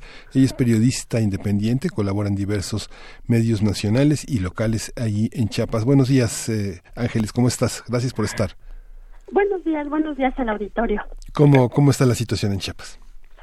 Bueno, pues te comento que Chiapas es, digamos, el estado Chiapas, Oaxaca Guerrero de los más sísmicos. Aquí los sismos son cotidianos, digamos que todos los días tiembla en diferente magnitud. Sin embargo, el de 2017 fue uno de los sismos más catastróficos. Te estoy hablando de que en esa ocasión resultaron afectadas alrededor de 58 mil viviendas y 23 mil con daño total y de las escuelas hubo más de 33 mil con daños.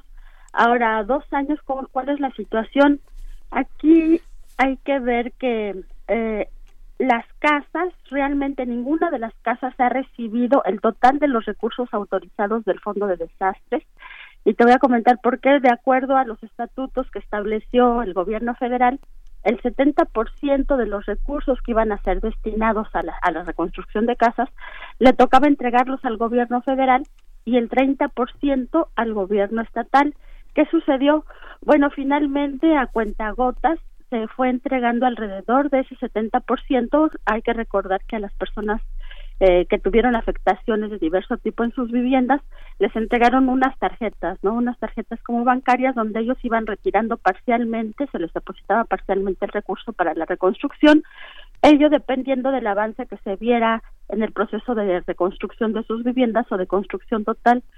Bueno, se les dieron las partidas correspondientes al 70% y hasta hoy, dos años después, estas personas, estas 58 mil personas o familias, más bien 58 mil familias, pues siguen esperando el 30% que corresponde entregar por parte del gobierno del Estado. Aquí en las elecciones de 2018, bueno, pues hubo un cambio de gobierno también estatal y eso significó que prácticamente lo que las personas ven es que hubo un borrón y cuenta nueva. Este nuevo gobierno no les ha entregado tampoco el 30% que corresponde a la reconstrucción de sus viviendas y qué es lo que vemos en el campo. En el campo, pues también hay que recordar aquí que las que resultaron mm, dañadas fueron particularmente viviendas de adobe, viviendas en zonas rurales, y eso hizo que las personas afectadas fueran en su mayoría personas de la tercera edad o personas pues ya de comunidades con recursos sumamente limitados y bueno, hace aproximadamente un mes visité una de esas comunidades afectadas y lo que tienen son pues una, unas viviendas parciales. En el mejor de los casos, las personas con los recursos que les dieron, con ese 70% que les dieron, pues tienen dos cuartos, tres cuartos, pero sin, puertas, sin ventanas o con puertas y ventanas. Por ejemplo, me tocó ver que muchos habían puesto solo eh, lonas, algunos otros un poco de madera para cubrirse pero hay una esperanza. Bueno, las personas tienen la esperanza de que en algún momento dado el gobierno estatal sí entregue ese 30% y puedan al menos construir lo que llamaron pues unas casas muy sencillas comparadas con la que le tenían la mayoría, aunque eran dado eran casas amplias, Pero esa es la situación. El 70% de los recursos se entregaron, el 30% que corresponde al gobierno estatal no se les ha entregado a la fecha.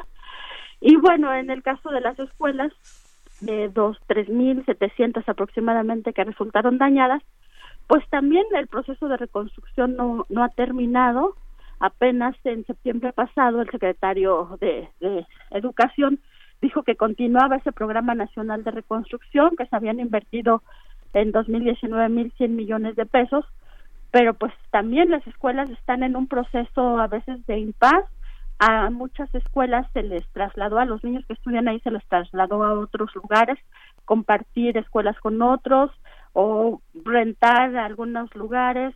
En algunos casos se les dio eh, asilo, por así llamarlo, en universidades privadas. Y esa es la situación en la que aún la mayoría están. No, esa es la situación en el Estado. Claro, Ángeles. Eh, Ángeles, hace un momento hablábamos, hacíamos el repaso por, por Oaxaca, que comparte con eh, el estado de Chiapas la característica de tener comunidades, comunidades, eh, ya sea comunidades originarias que responden de una manera distinta ante eventos de esta naturaleza. ¿Qué decir de la sociedad? ¿Qué decir de cómo se organiza, de, de cómo de cómo ha pasado eh, el tamiz de una cuestión eh, de, una emergencia, de una cuestión de, de, vivir en una zona sísmica, a través de las comunidades, a través de esos lazos comunitarios que se que, tienen que tienen desde vaya, vaya desde siempre, ¿no? Una historia de siempre. Sí, pues aquí al ser el estado pues, altamente sísmico, también estamos hablando pues de otro tipo de desastres naturales. Esto ha hecho y eso sí hay que reconocerlo que al menos que recuerde desde el año 2000 a la fecha, pues ya, ya tiene algo, se implementó un sistema, en este caso de alerta sísmica, que trabaja de una manera en el que se integran las comunidades, es decir, el sistema estatal de protección civil lo que tiene son células en cada una de las comunidades que van reportando cuál es la situación que prevalece después de un sismo e incluso hubo un sistema de alerta que se contrató que funciona parcialmente, pero finalmente lo que te quiero dar a entender es que si hay una cultura de la prevención aquí en el Estado, las múltiples desgracias que se han vivido no solo en 2017, sino en años anteriores, ha hecho que sí haya esa cultura, que sí la población sí responda ante las alertas sísmicas.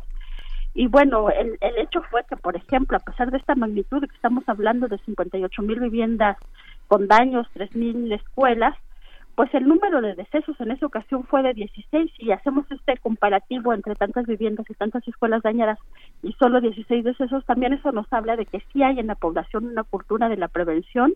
Es muy común que ya todos los niños, adultos y todas las personas ante un sismo pues sepan qué reacción qué hacer. Hay obviamente quien no lo hace, decide esperar en sus viviendas, que también ya están construidas de alguna manera pues en estas condiciones aquí adaptadas al Estado, pero desde mi perspectiva sí hay una cultura cultura de la prevención que no nace de ahorita, nace de ya más de dos, casi dos décadas. Ante este panorama tan desolador, eh, pareciera que tanto el Estado chapaneco como sus habitantes van como al mismo ritmo, no, no, ni el gobierno logra ponerse al día, ni las personas logran ser atendidas. ¿Cómo crees que esto ha permeado en el ánimo en el ánimo político de participación ciudadana hay una protesta que se generaliza que se encadena a otras protestas a partir de esta vulnerabilidad que vive la población desafortunadamente hay como una especie de resignación de mm. decir que el Estado no va a responder a las necesidades, ¿no? Eso es algo desafortunado porque no debiera ser así. Y en ese sentido la población creo que no cuestionó lo suficiente, por ejemplo, al gobierno saliente, y hay que recordar que quien estuvo pues a cargo del, del gobierno, Manuel Velasco, es actualmente senador y ahora por, bueno, en, con vínculos fuertes con Morena, pero la población ante esta crisis, ante luego la vorágine del proceso electoral, no, no protestó lo suficiente o no demandó lo suficiente que se dieran cuentas claras en este proceso de reconstrucción, porque también era, muy difícil o es muy difícil que se logre articular, ya que fue eh, la, las población afectada, ya que fueron, eh, como te repetía, en comunidades rurales, comunidades, la mayoría de los daños en comunidades rurales. Lo que sí ha habido recientemente, o sea, digamos que no hubo un castigo político, por así llamarlo. Lo que sí ha habido de manera más o menos organizada es la protesta de algunas escuelas, sobre todo las que están en poblados cercanos a la capital, protesta de parte de estudiantes y de parte de maestros porque sí demandan la construcción expedita de, de estos lugares, aunque pues no han tenido una respuesta tampoco suficientemente adecuada. Pero digamos esa es la situación. Por una parte, eh, pues ya la cotidianidad de vivir en una zona sísmica, asumir que eso va a pasar, y por otra parte también un poco el hartazgo, la falta de, de desconfianza hacia las autoridades, que no necesariamente se ha reflejado o se reflejó en las elecciones pasadas, porque no se le atribuye tampoco, digamos, al Estado esta parte, ¿no?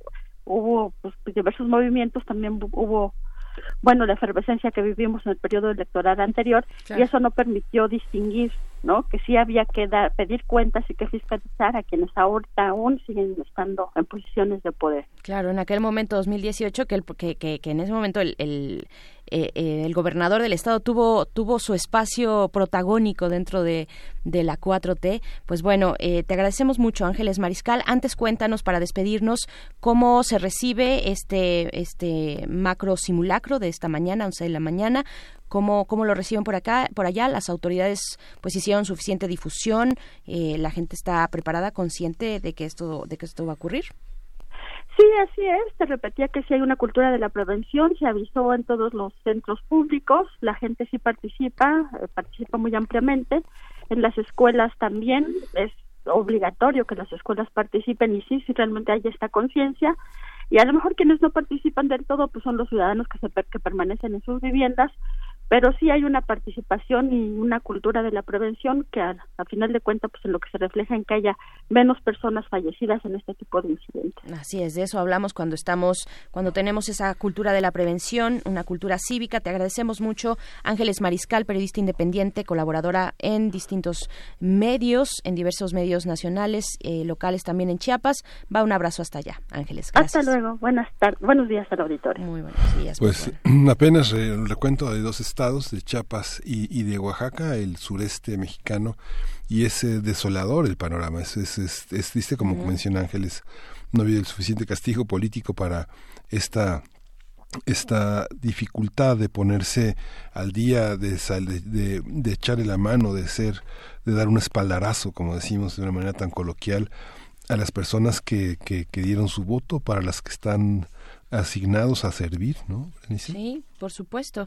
Claro, y también aquí en nuestras redes sociales, pues nos comentan, ¿no? E, e, esta adversidad complicada. Dice eh, Anuar Luna, dice, hace poco visité Juchitán. La reconstrucción ha incluido nuevas viviendas que rompen con la arquitectura histórica de la ciudad, que también, ese también es un elemento eh, muy, muy importante a rescatar. Los, los recintos históricos, por un lado, y por otro lado, esta armonía que debe tener, pues, algo que se ha construido también con un, gran arraigo y un gran sentido de comunidad que es eh, la vivienda, la vivienda. ¿No? Eh, él nos dice, solo termino su comentario, dice, ha incluido viviendas que rompen con la arquitectura histórica de la ciudad, una reconstrucción integral debería respetar el entorno. Sí, justamente a partir de lo que comentas, estamos ahorita en el sureste mexicano. Justamente el, sismo cortical, si usted consulta la página del Sismológico Nacional, hay sismos hay sismos de distintas de distintos orígenes.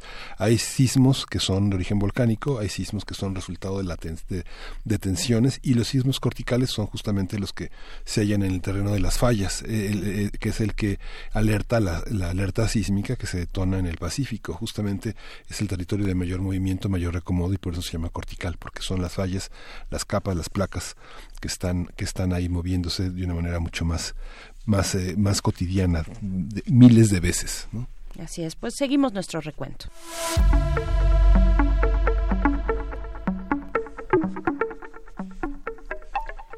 Nos detenemos en Morelos en esta ocasión. Ahora, eh, Morelos fue una de las principales entidades afectadas por el sismo de magnitud 7.1 de aquel martes 19 de septiembre del año 2017, con epicentro en Ajosiapan.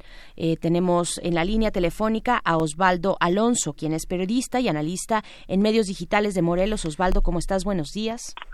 Buenos días, ¿cómo están ustedes? Gracias, Oswald. Eh, muy bien también. Bueno, haciendo este recuento por los distintos estados de la República del Sureste y del centro del país, eh, a propósito de este macro simulacro nacional, eh, pues queremos saber cómo van las cuestiones de reconstrucción, cómo también desde Morelos se llega a este día de hoy, a este macro simulacro, estarán preparados o no, qué han hecho las autoridades. Por favor, cuéntanos, Oswald. Sí, mira, mm, un tanto para eh, un dato para que nos ubiquemos en qué cómo está Morelos.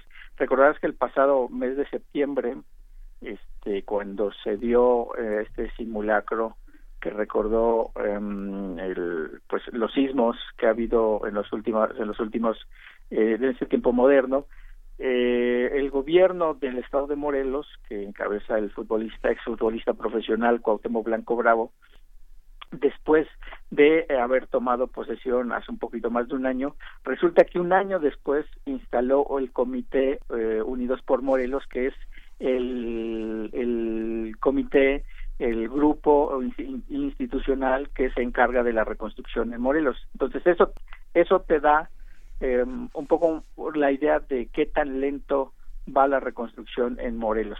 Un año después de que toma posesión, más o menos, más o menos por ahí, es cuando toma protesta a los que integran este, la reconstrucción del Estado de Morelos. ¿Tenían olvidado el tema? Parece que sí. Eh, no tenían idea por dónde empezar, también parece que sí, así era.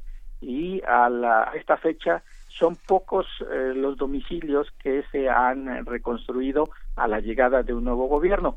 Eh, digamos que el anterior gobierno que, que encabezó Graco Ramírez si bien eh, aplicó recursos desde el gobierno si bien aplicaron recursos desde el gobierno federal, eh, existen quejas muy eh, evidentes, por lo menos en el, en el municipio de Jojutla, que fue donde se sintió el mayor movimiento y donde causó más daños, que los recursos no llegaron, hubo fraudes y que hasta la fecha hay personas que siguen viviendo en casas de campaña.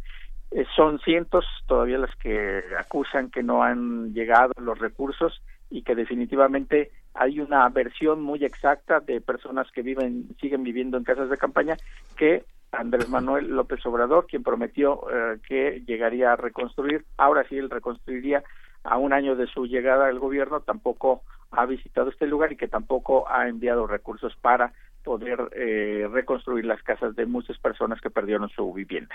Así es, eh, Oswald. Este comité unido por Morelos, que apenas se inauguró en septiembre pasado, ¿nos decías? En septiembre. Es decir, dos años después de, de los sismos, ¿no? Dos años después, que fueron en 2017, llega este comité unidos por Morelos. ¿Cuál es la base que dejó eh, el anterior gobernador Graco Ramírez, la base respecto a censos, respecto al estado de las cosas, de la cuestión allá en, Morelos frente al sismo? Las personas, se sabe con claridad, con certeza, las personas, el número de personas damnificadas, qué tipo de daños estructurales eh, tuvieron sus viviendas, cuáles son, eh, digamos, ese, ese tipo de datos que nos permiten emprender pues acciones que ya están pues más que retrasadas, ¿no? Mira, un, eh, recordarás que derivado del sismo, el gobierno del estado hizo un censo em, de por ahí de más de 1.500 domicilios eh, que se encontraban dañados. Sin embargo, derivado también de las denuncias de ciudadanos que se vieron afectados, este censo se, se, realizó un segundo censo, ahora también con el con el gobierno federal. Esto estamos hablando en el periodo de Graco Ramírez, en el sismo, digamos septiembre de 2017 eh, pues, septiembre, octubre se hizo un nuevo censo con el gobierno federal y había aumentado por ahí de 700 viviendas más. Eh, actualmente no se ha hecho un censo, no se tiene la certeza de que eh, se haya avanzado en el número de eh, viviendas reconstruidas y de cuántas fue el número real porque recordarás que hubo una discrepancia en el número entre grupos de ciudadanos que se organizaron y que empezaron a hacer, eh, digamos, un recuento de real del número de viviendas que se había dañado y el número de municipios eh, que se habían resultado afectados, de tal manera que eh, se advertía 1.500 más 700 que, se, que se incluyeron después en el padrón y después de ese padrón no se ha sabido más cuántas casas han sido en su totalidad construidas, cuáles están parcialmente construidas, cómo va eh, eh, este periodo, no hay información a ciencia cierta. Para ser más claro, eh, no hay información ahora actualizada y los gobiernos no han dado a conocer alguna cifra de cómo vamos a la fecha. Fíjate, Oswald, que en el reporte que tenemos de Chiapas, Ángeles nos decía, Ángeles Ángeles eh, Mariscal nos comentaba que había resignación en la gente, ¿no? Digamos que el signo político que permitió este cambio en México se mueve en esa polaridad entre la confianza y la resignación. En el caso de Morelos, pues parece ser que es lo mismo. ¿Por qué, ¿Por qué no se exige? No hay, no hay comités, no hay organizaciones sociales que estén pidiendo cuentas en una administración que fue tan cuestionada como la de Graco Ramírez y también esa, esa, esa, esa, esa, ese gobierno de este exfutbolista también ha sido una, una cuestión de queja permanente. ¿Por qué no hay una movilización más intensa? ¿A qué lo atribuyes? Fíjate que lo atribuye a que no hay una oposición clara, eh, tampoco hay una oposición este, pujante, no hay una oposición eh, que le interese, eh, digamos, exigir lo que a la luz de la población es evidente y eh, también fue con Graco Ramírez, ¿eh? fíjate que al inicio de su mandato así se comportó, digamos, la oposición y los grupos sociales, no había oposición y aquí al arranque de la administración de Cuauhtémoc Blanco tampoco hay oposición que exija se dé cumplimiento a eh, los eh, los recursos que se enviaron a Morelos para la reconstrucción y a los compromisos políticos que han venido uh, haciendo por un lado en el periodo pasado Graco Ramírez y en este nuevo que prometió eh, Cuauhtémoc Blanco que sí destina, destinaría recursos para reconstruir a principalmente al municipio de Jojutla, pero recordad que son más o menos como 11 municipios de Morelos donde hubo daños y um, Jojutla es donde mayor eh, número de casas se vieron afectadas. Aunque eh, debemos decir que donde sí se ve que haya reconstrucción, pues desde luego es en la infraestructura urbana, eh, digamos la plaza pub la plaza pública tuvo una reconstrucción ahí de un, una bonita plaza, la avenida principal y las arterias secundarias en donde sí le invirtió el gobierno del país, pero es digamos lo más evidente claro, también preguntarte, eh, Oswald, ahorita que Miguel Ángel Quemain comentaba, pues cómo se organiza la sociedad, hay pasividad o no hay pasividad. Eh, creo que el municipio de Jojutla, que tuvo particular daño eh, en 2017, puede ser, eh, me parece desde acá, al menos, desde acá, desde la Ciudad de México, se ve como un ejemplo interesante. ¿Un ejemplo de qué no te un ejemplo interesante de, de, de organización, no sé hasta qué punto. Pero en, en su momento yo recuerdo que eh, pues empezó a, a, a organizar un, algunos vecinos, un pequeño movimiento, digamos, este muy tal vez muy austero, eh, que se llama Resurge y, del cual incluso salió el regidor que está actualmente ahí en, el ayuntamiento de Jojutla, el, un regidor independiente que era defensor de derechos humanos antes aquí en la Ciudad de México, fue del movimiento 132, por ejemplo, estuvo trabajando en la red en defensa por los derechos digitales aquí en la Ciudad de México, la R3D, en fin, con unos un, un perfil, unas características, se fue para allá y encontró también la posibilidad de hacer este movimiento que cuestionara tal vez de alguna manera, en aquel momento así, así se vio, eh, los esfuerzos de reconstrucción. es, el, regidor Carlos Brito. Ajá, Carlos eh, Brito. Eh, él sí encabeza un movimiento bastante interesante pero um, no se ha visto, digamos, la parte de la no se ha visto en la parte de la reconstrucción. Ahora bien, por, por, otra parte debemos recordar que sí a Jojutla vinieron organizaciones no gubernamentales de todas partes del mundo y del país y fueron muchas de ellas las que eh, destinaron recursos sí para reconstruir muchos domicilios. Eh, de hecho, la el mismo Carlos Slim, eh, su fundación, em, construyeron varios varias viviendas pero esto es digamos desde la parte como tú bien lo dices desde la parte social no gubernamental. Sí hay eh, buenos ejemplos, tienes toda la razón, eh, eh, fui omiso en esa parte, pero digamos que es el número menor que podemos contabilizar ahí que reconstruyeron las organizaciones civiles.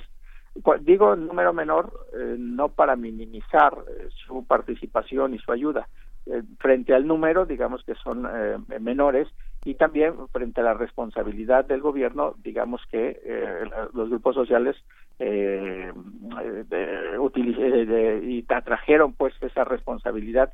Son muchos los ejemplos, sí, eh, decenas de domicilios que tomaron en sus manos y que reconstruyeron con recursos internacionales y otros recursos nacionales, como por ejemplo la Fundación Carlos Slim. Así es, pero bueno, finalmente el músculo del Estado es el músculo del Estado para coordinar, para tener, para destinar recursos, en fin, sí, e, esa parte nos queda creo que con mucha claridad de que no no es comparable la, el impacto que pueda tener una organización, aunque a nivel de tejido social es interesante lo que puede, pueden eh, llegar a realizar frente al gran poder que pueda tener el Estado de, de, enviar los recursos y destinarlos y organizarlos, ¿no? Eh, me parece que eso es claro. Oswald, eh, Alonso, te, te agradecemos mucho, te agradecemos mucho y pues estamos pendientes, esperando también que pues en esta mañana, eh, a la espera del macro simulacro, pues tengan ustedes ahí desde la misma sociedad, pues las, las redes necesarias, suficientes para poder eh, entender qué, qué, qué, significa un macro simulacro, eh, la posibilidad de vida, la posibilidad de seguridad. Así es que te agradecemos mucho, Osvaldo. Gracias. Y bueno, aquí nosotros estaremos pendientes de, el, es la Universidad Autónoma del Estado de Morelos la que mayor número de eh, personas mueve en un eh, simulacro, este, sobre todo porque mueven alrededor de 40 mil. Bueno, ahorita está de vacaciones los estudiantes y los profesores, de tal manera que será menor, eh, digamos, la, el simulacro de evacuación, pero sí, en, digamos, en tiempos normales son alrededor de 43 mil, 45 mil los que mueve una universidad en un macro simulacro de esta naturaleza. Mm, interesante. Muchas gracias. Eh, pues estaremos atentos. Oswald Alonso, periodista, analista en medios digitales de Morelos. Muchas gracias. Buenos días. Muy buenos días. Vamos con Puebla también fue uno de los estados más afectados por los sismos de 2017. Para hablar del avance en la reconstrucción y la cultura de protección civil en la entidad ante el marco ante el macro simulacro de hoy, tenemos en la línea telefónica a Aranzazú Ayala. Ella es reportera en el portal Lado B de Puebla. Aranzazú, qué gusto escucharte. Bienvenida. ¿Cómo estás? Hola, ¿qué tal? Muy buenos días buenos, saludarles. Buenos días, Aranzazú, también desde acá. Pues bueno, eh, para estamos haciendo este recorrido, este carrusel, digamos, de crónicas sobre eh, tanto los años de reconstrucción que ya van, son años ya, eh, desde 2017 a la fecha, como también la forma en la que llega cada uno de los estados al macro simulacro nacional convocado para esta mañana. Cuéntanos, por favor, cómo se vive esta situación por allá, Aranzazú. Eh, pues en, Puebla, pese a que fue uno de los estados eh, más afectados por el sismo de, hace un par de años también, sí. no se le ha dado tanta difusión al tema del, simulacro. Es decir, se habla más del simulacro desde la Ciudad de México, como si se les hubiera olvidado un poco acá eh, el tema del sismo, ¿no? Pese a que incluso la reconstrucción no está todavía lista, todavía hay muchas fallas, no se le ha dado el impulso que necesitaría, me parece, a este simulacro claro. También en cuanto a números, digamos, las condiciones de eh, en, que se encuentra el proceso de reconstrucción, ¿Qué decir? Eh, hemos avanzado, de la última vez que platicamos contigo, Aranzazú, sobre este tema, eh, hemos avanzado a la fecha que ha logrado eh, también, bueno, para el caso de Puebla, que tiene una particular historia política, ¿no? Y que, la, y, que la, y que la muerte de los del gobernador dejó sin rendir cuentas, y de, la gobernadora dejó sin rendir cuentas. Sí, ese lapsus del gobernador, gobernadora, es, eh, Exacto, es una... es una sí, ese, esa, esa parte, ¿cómo, ¿cómo ha sido cómo ha sido paliada? ¿Cómo ha sido esa rendición de cuentas y cómo el nuevo gobierno ha asumido esa tarea, esa, ese deber? Bueno, todavía, de hecho, cuando entró eh, Miguel Barbosa, entró apenas en agosto del año pasado, o sea, no tenemos ni un año, ¿no? Falta todavía para cumplir el año. Y las últimas cifras que había oficiales de la reconstrucción eran las que había dejado eh, Tony Gali, que fue el, el, sucesor de Rafael Moreno Valle y que también estuvo muy poco tiempo, en un periodo muy, muy breve de la gubernatura. Y él dejó un informe que, que bueno, decimos el año pasado, a, a finales, una revisión del tema de la reconstrucción y en el propio documento hay citas eh, confusas, es decir, primero eh, en el mismo documento eh, se habla de que había 5.764 viviendas afectadas y unas páginas adelante dice que son 5.638. Mm. Y pese a que sí ha habido varios lugares donde ha avanzado, donde hay casas que ya están totalmente reconstruidas, pues encontramos que hay muchas discrepancias entre el tipo de daño, es decir, eh, ven que se podía eh, definir una casa como con daño total o daño parcial. Entonces hay muchas casas que tienen que realmente tienen un daño total que sin embargo en el, el, el en que las revisiones las determinaron como daño parcial, ¿no? También hay casas que no están dañadas y les dieron mucho dinero, entonces hay gente que, que señala, ¿no? Que algunos vecinos fueron beneficiados para arreglar su casa, para ponerle otro piso, para ponerle un balcón, es decir, que realmente no necesitaban el recurso, hay casas que siguen completamente destruidas, no ha habido realmente un seguimiento eh, de parte de las autoridades. Quisiéramos pensar que es también por el tema de pues tantos cambios de gobierno, pero hay cosas que, que sí competen, digamos, a las autoridades federales y en las cuales todavía sí hay pues una, una deuda, ¿no? Aquí en Puebla, porque todavía falta, falta mucho por arreglar, todavía faltan muchas casas y sobre todo falta falta claridad en el uso de los recursos, en la asignación de los mismos. Claro, Aranzazú, ¿cuáles son los los municipios que tienen mayor afectación, que, que siguen arrastrando, por lo que nos dices esos esas consecuencias de la pues del, sismo, por supuesto, pero también de la ineficiencia de los gobiernos, de este este movimiento político, digamos, ¿no? Esta, estas cuestiones complicadas que han tenido en el gobierno. ¿Cuáles son esos municipios? Eh, pues la, la CONAVI, que era la encargada o es, es la institución encargada de hacer este tema de la vivienda, eh, informó el año pasado, hacia finales, que había todavía 6.786 viviendas en 20 municipios del, del estado de Puebla. Eh, algunos les, les menciono más, eh, por ejemplo, Atlixco, que es un municipio que está cerca de la capital, municipio de Atzala, que fue donde lamentablemente en el sismo fallecieron alrededor de 20 personas en una iglesia.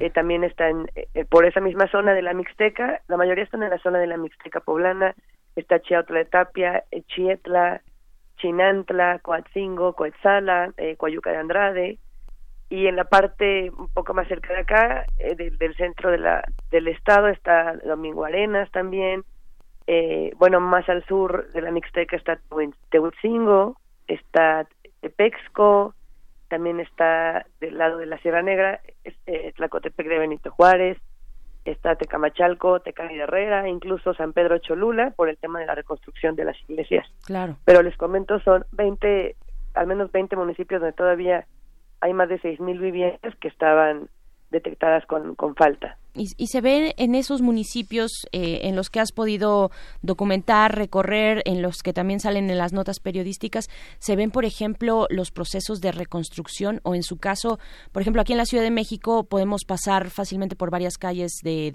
de, los lugares más afectados y vemos eh, pues estos eh, cintos de precaución, estos cinturones, estas cintas de precaución que nos dicen este es una obra en demolición, ¿no? Por, por el sismo, cosas por el estilo. ¿Eso se ve? ¿Esa actividad se ve allá en Puebla?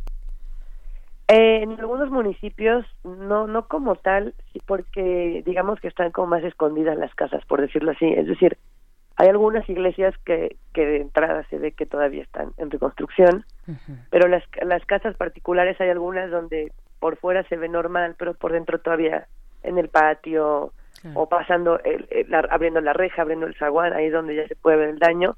Aunque hay lugares como Metepec, que está en Atlixco, que sí, que sí se puede ver a simple vista varias casas que todavía están, digamos, pues medio derrumbadas o todavía en proceso de reconstrucción desde fuera se puede notar.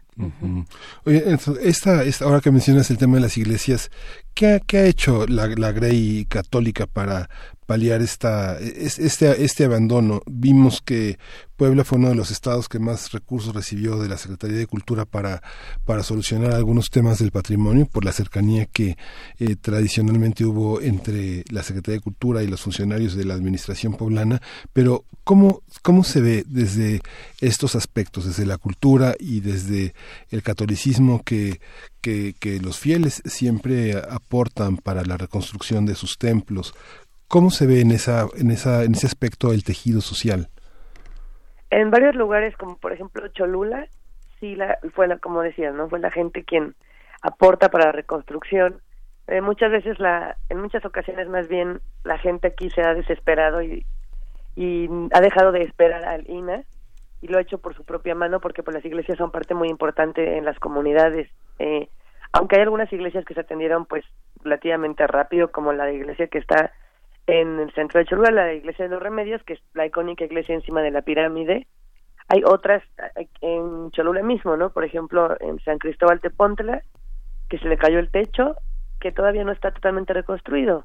Es decir, que se atendió rápido a las iglesias más vistosas o más famosas, más grandes, y otras iglesias más pequeñas sí quedaron en el abandono también. Por supuesto que es mucho más apremiante reconstruir viviendas, pero también las iglesias pues son muy importantes para muchas personas y la gente ha decidido en muchas ocasiones, pues entre ellos, eh, porque tampoco ha habido mucha, digamos, eh, se ha tardado, ¿no? El INA, también por la cantidad de, de, monumentos que tiene que revisar, ¿no? Es decir, en todo, eh, cerca, me parece que en un tercio de los municipios de Puebla, las, eh, las iglesias resultaron dañadas y pues son 217 municipios. Entonces imagínense cuántas eh, cientos o quizás de iglesias fueron las dañadas por completo, que tampoco hay como una claridad en la cifra en un informe muy detallado. Según el INE son 477 iglesias. Y todavía muchas, eh, muchas sí están siendo atendidas, pero muchas todavía siguen igual, igual que cuando cuando fue el sismo hace un par de años. La arquidiócesis tomó 21 a su cargo, con, con recursos propios. Y muchas han sido de parte, sobre todo de municipios más, más pequeños. Eh, por ejemplo, les comento que aquí Puebla, Cholula, eh, alrededores cerca, sí han sido atendidas eh, con velocidad, ¿no? Sí. Pero otras, por ejemplo, la iglesia de Atzala, que fue la que se cayó donde lamentablemente fallecieron muchas personas, pues esa iglesia tampoco eh, fue reconstruida. Son lugares que están más alejados, que son más pequeños, entonces esas iglesias se han ido pues dejando un poco de lado también eso también hace que la gente se desespere y decida atenderlo por su propia mano. Por supuesto. Pues Aranzazúa, ya la reportera del portal Adobe en Puebla, te agradecemos este reporte, esta crónica, te mandamos un abrazo y pues también estaremos pendientes de lo que siga ocurriendo allá en Puebla y vemos después los resultados pues de este macro simulacro eh, que está convocado para esta mañana, 11 de la mañana. Un abrazo, Aranzazú. Un abrazo de vuelta y gusto en saludarte. Gracias. Igualmente. igualmente. Le decimos adiós a los a nuestros amigos de la radio Nicolaita y pues ya nos vamos a la siguiente hora, Bernice. Se nos fue, este, tuvimos este carrusel de Oaxaca, una, un repaso por Oaxaca, Chiapas, Morelos y Puebla, los estados que fueron, pues, eh, junto con otros, otros Veracruz también, en 2017, pues más afectados por aquellos sismos. Eh, volvemos aquí a primer movimiento después del corte. Síguenos en redes sociales. Encuéntranos en como Primer Movimiento y en Twitter como arroba PMovimiento. Hagamos comunidad.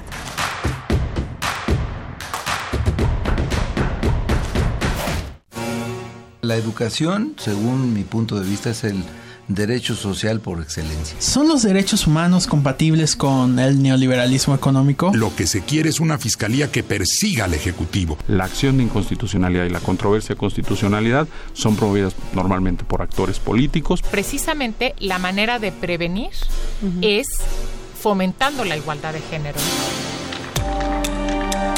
Conocer y defender nuestros derechos es responsabilidad de cada uno. Las voces de los expertos se dan cita en donde la cultura de la legalidad es la meta de cada día. Derecho a debate, temporada, 3. Todos los martes a las 16 horas por el 96.1 de FM. Conduce Diego Guerrero. Te esperamos para continuar en la construcción del Estado de Derecho, porque en la cultura de la legalidad participamos todos. Radio UNAM, Experiencia Sonora. Estamos todos conmocionados, nadie puede creer lo que está pasando. Toda la comunidad esperaba una victoria del equipo local. Pero, ¿dónde están nuestros nueve titanes? ¿Nuestros nueve guerreros? Sin ellos no hay juego. Su comunidad los necesita. Súmate y representa tu colonia. Postúlate para las comisiones de participación comunitaria. Tienes del 28 de enero al 11 de febrero. Conoce más en www.ism.mx. Instituto Electoral, Ciudad de México. Con participación, todo funciona. Si uno de tus propósitos de Año Nuevo es comenzar una vida libre de adicciones, en la línea de la vida te apoyamos. Busca línea de guion bajo la vida en Twitter. La línea de la vida MX en Facebook. Con adic.salud en Instagram. O llama al 800-911-2000. Y si quieres ayudar a alguien con problemas de adicción, te, te escuchamos. Estrategia Nacional para la Prevención de Adicciones. Gobierno de México.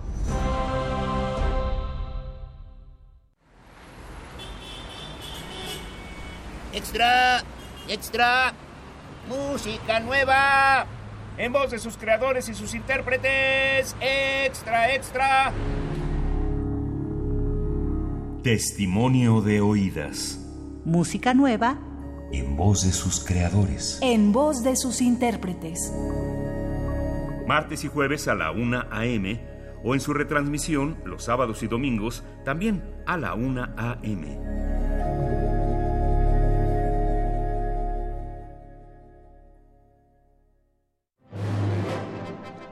Imagina cuántos intérpretes han dejado el alma frente a estos reflectores. ¿Cuántas veces recorrieron las páginas de sus más de 9.000 partituras?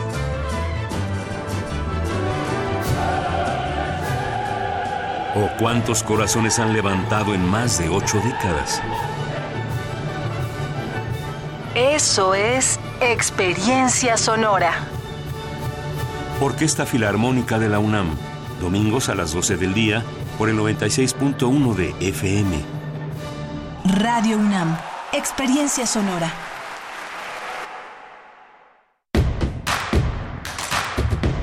Encuentra la música de primer movimiento día a día en el Spotify de Radio UNAM y agréganos a tus favoritos.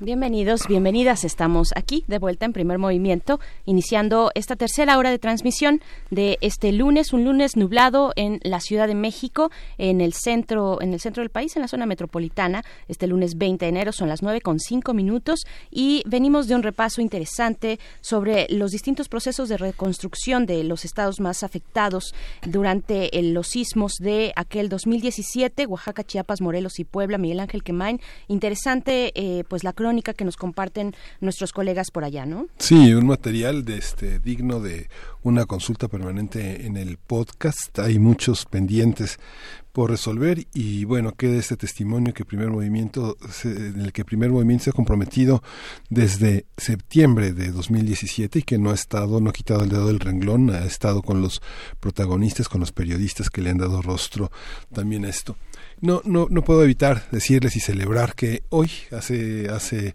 100 años, eh, nació en Rimini Federico Fellini, uno de los más grandes, eh, uno de los más grandes cineastas del siglo XX y que llega hasta nosotros todavía. Hoy TV UNAM inicia un ciclo que concluirá el próximo viernes con los comentarios de José Antonio Valdés eh, sobre algunas de las películas más interesantes de Fellini. Va a estar Roma, va a estar El Satiricón, eh, va a estar eh, Julieta y los Espíritus, va a estar también la Dolce Vita. La Dolce Vita va a estar hoy a partir de las 10, así que tome previsiones porque es una película que dura tres horas. Es una película que protagoniza Marcelo, Marcello Mastroniani en el papel de Marcelo Rubini, un periodista que no, no, no se opone a los placeres de la burguesía italiana, esa sociedad del espectáculo, del mundo del espectáculo que tiene una gran capacidad corruptora. Esa película se estrenó en 1960 y vale mucho la pena preguntarnos eh, el, el, mundo periodístico, el mundo de las élites comerciales, eh, sigue siendo igual, eh, va empeorado.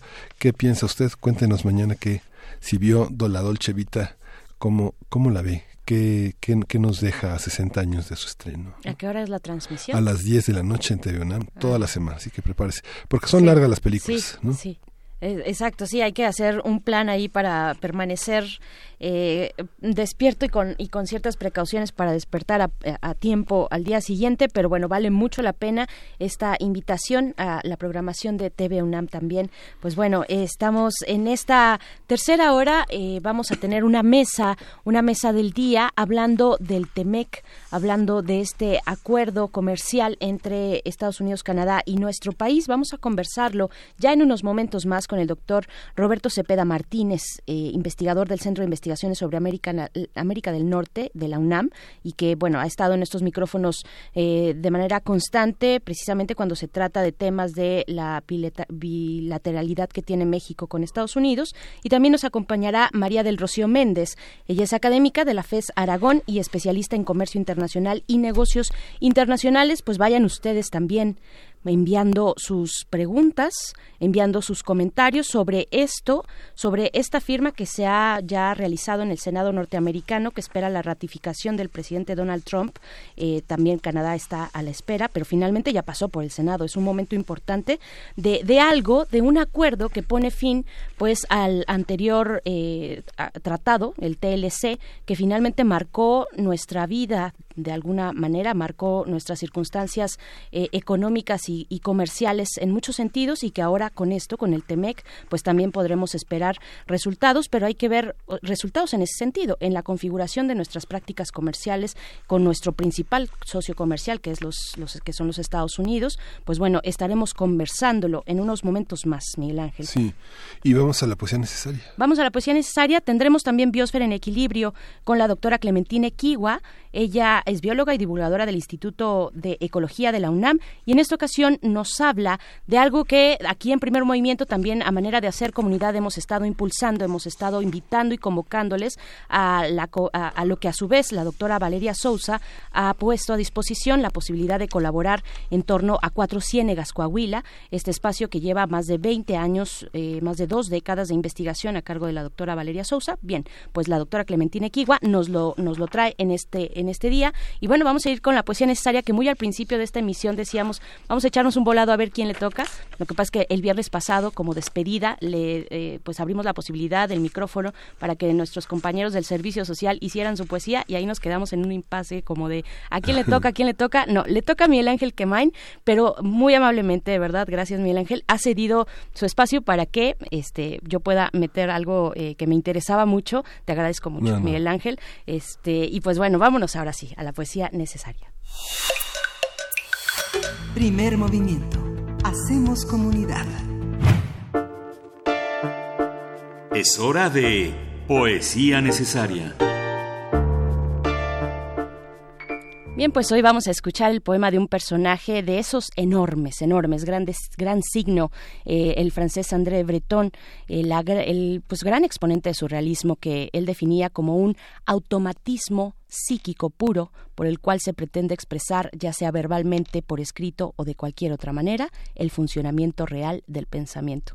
Esa es la definición de André Breton sobre el surrealismo y vale la pena recordar aquel viaje eh, que Breton realizó a México en 1938, una estancia breve de pocos meses, pero que dejó para la posteridad, una frase eh, que, como toda frase, hay que atenderla en su contexto. Aunque nosotros la aplicamos indiscriminadamente, aquella frase de no intentes entender a México desde la razón, tendrás más suerte desde lo absurdo. México es el país más surrealista del mundo. A esa frase me refiero. México es el país más surrealista del mundo. Bueno, lo dijo en su contexto. Al parecer, Bretón se refería al específicamente al carácter revolucionario de nuestro país. Recordemos, bueno, esta visita se realizó en 1934, fueron 38, perdón, fueron unos cuatro meses de visita que hizo Bretón, una parada en nuestro país y ese era el contexto. El carácter revolucionario de nuestro país, México es el país más surrealista del mundo. Pues bueno, lo que vamos a escuchar de Bretón es el poema Dame joyas ahogadas y que vamos a acompañar con música de lunes, pero no de cualquier lunes, sino de este que es, dicen, eh, dice la mala publicidad, la publicidad engañosa dice que este es el, lunes más triste del año, el Blue Monday, dicen los ingleses, pues esto surgió de allá, de allá, de una agencia de publicidad eh, que atendía a una cadena de,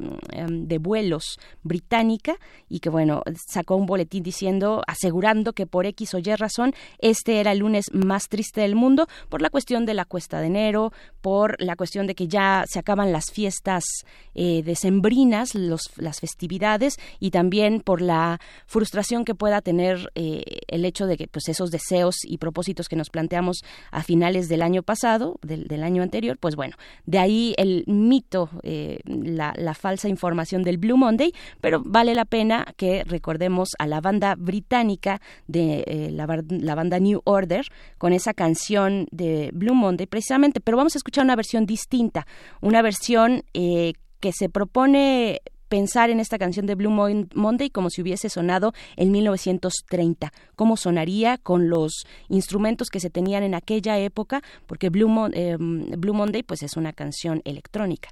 Entonces, en 1930, ¿cómo sonaría? Es una versión a la antigüita a cargo de Mysterious Orchestra Obsolete, eh, Mysterious, eh, que bueno, es una orquesta tan misteriosa y obsoleta que solo se tiene registro de esta canción Blue Monday, pero antes de esto, la poesía de André Breton, Dame joyas ahogadas. Dame joyas de ahogadas, dos pesebres, una cola de caballo y una manía de modista. Después perdóname. No tengo tiempo de respirar. Soy un destino. La construcción solar me ha retenido hasta ahora. Y ahora solo tengo que dejarme morir. Pide el baremo, al trote con el puño cerrado sobre mi cabeza que suena. Un fanal en donde se abre una mirada amarilla. También se abre el sentimiento. Pero las princesas se agarran al aire puro. Tengo necesidad de orgullo y de algunas gotas comunes para calentar la marmita de las flores enmohecidas al pie de la escalera divino pensamiento en el cristal estrellado del cielo azul. La expresión de las bañistas es la muerte del lobo. Tenme por amiga, la amiga de las hogueras y de los hurones. Te mira en dos veces. Lee tus penas. Mi remo de palisandro hace cantar tus cabellos.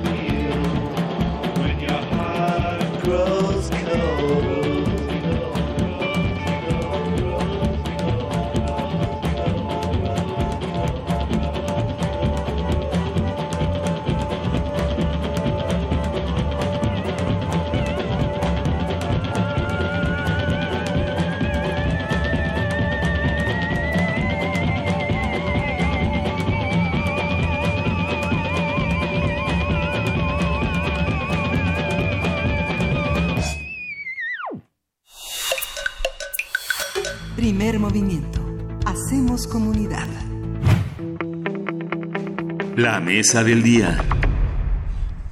Con 89 votos a favor y 10 en contra, el Pleno del Senado estadounidense aprobó el pasado jueves el tratado comercial entre México, Estados Unidos y Canadá, el llamado TEMEC.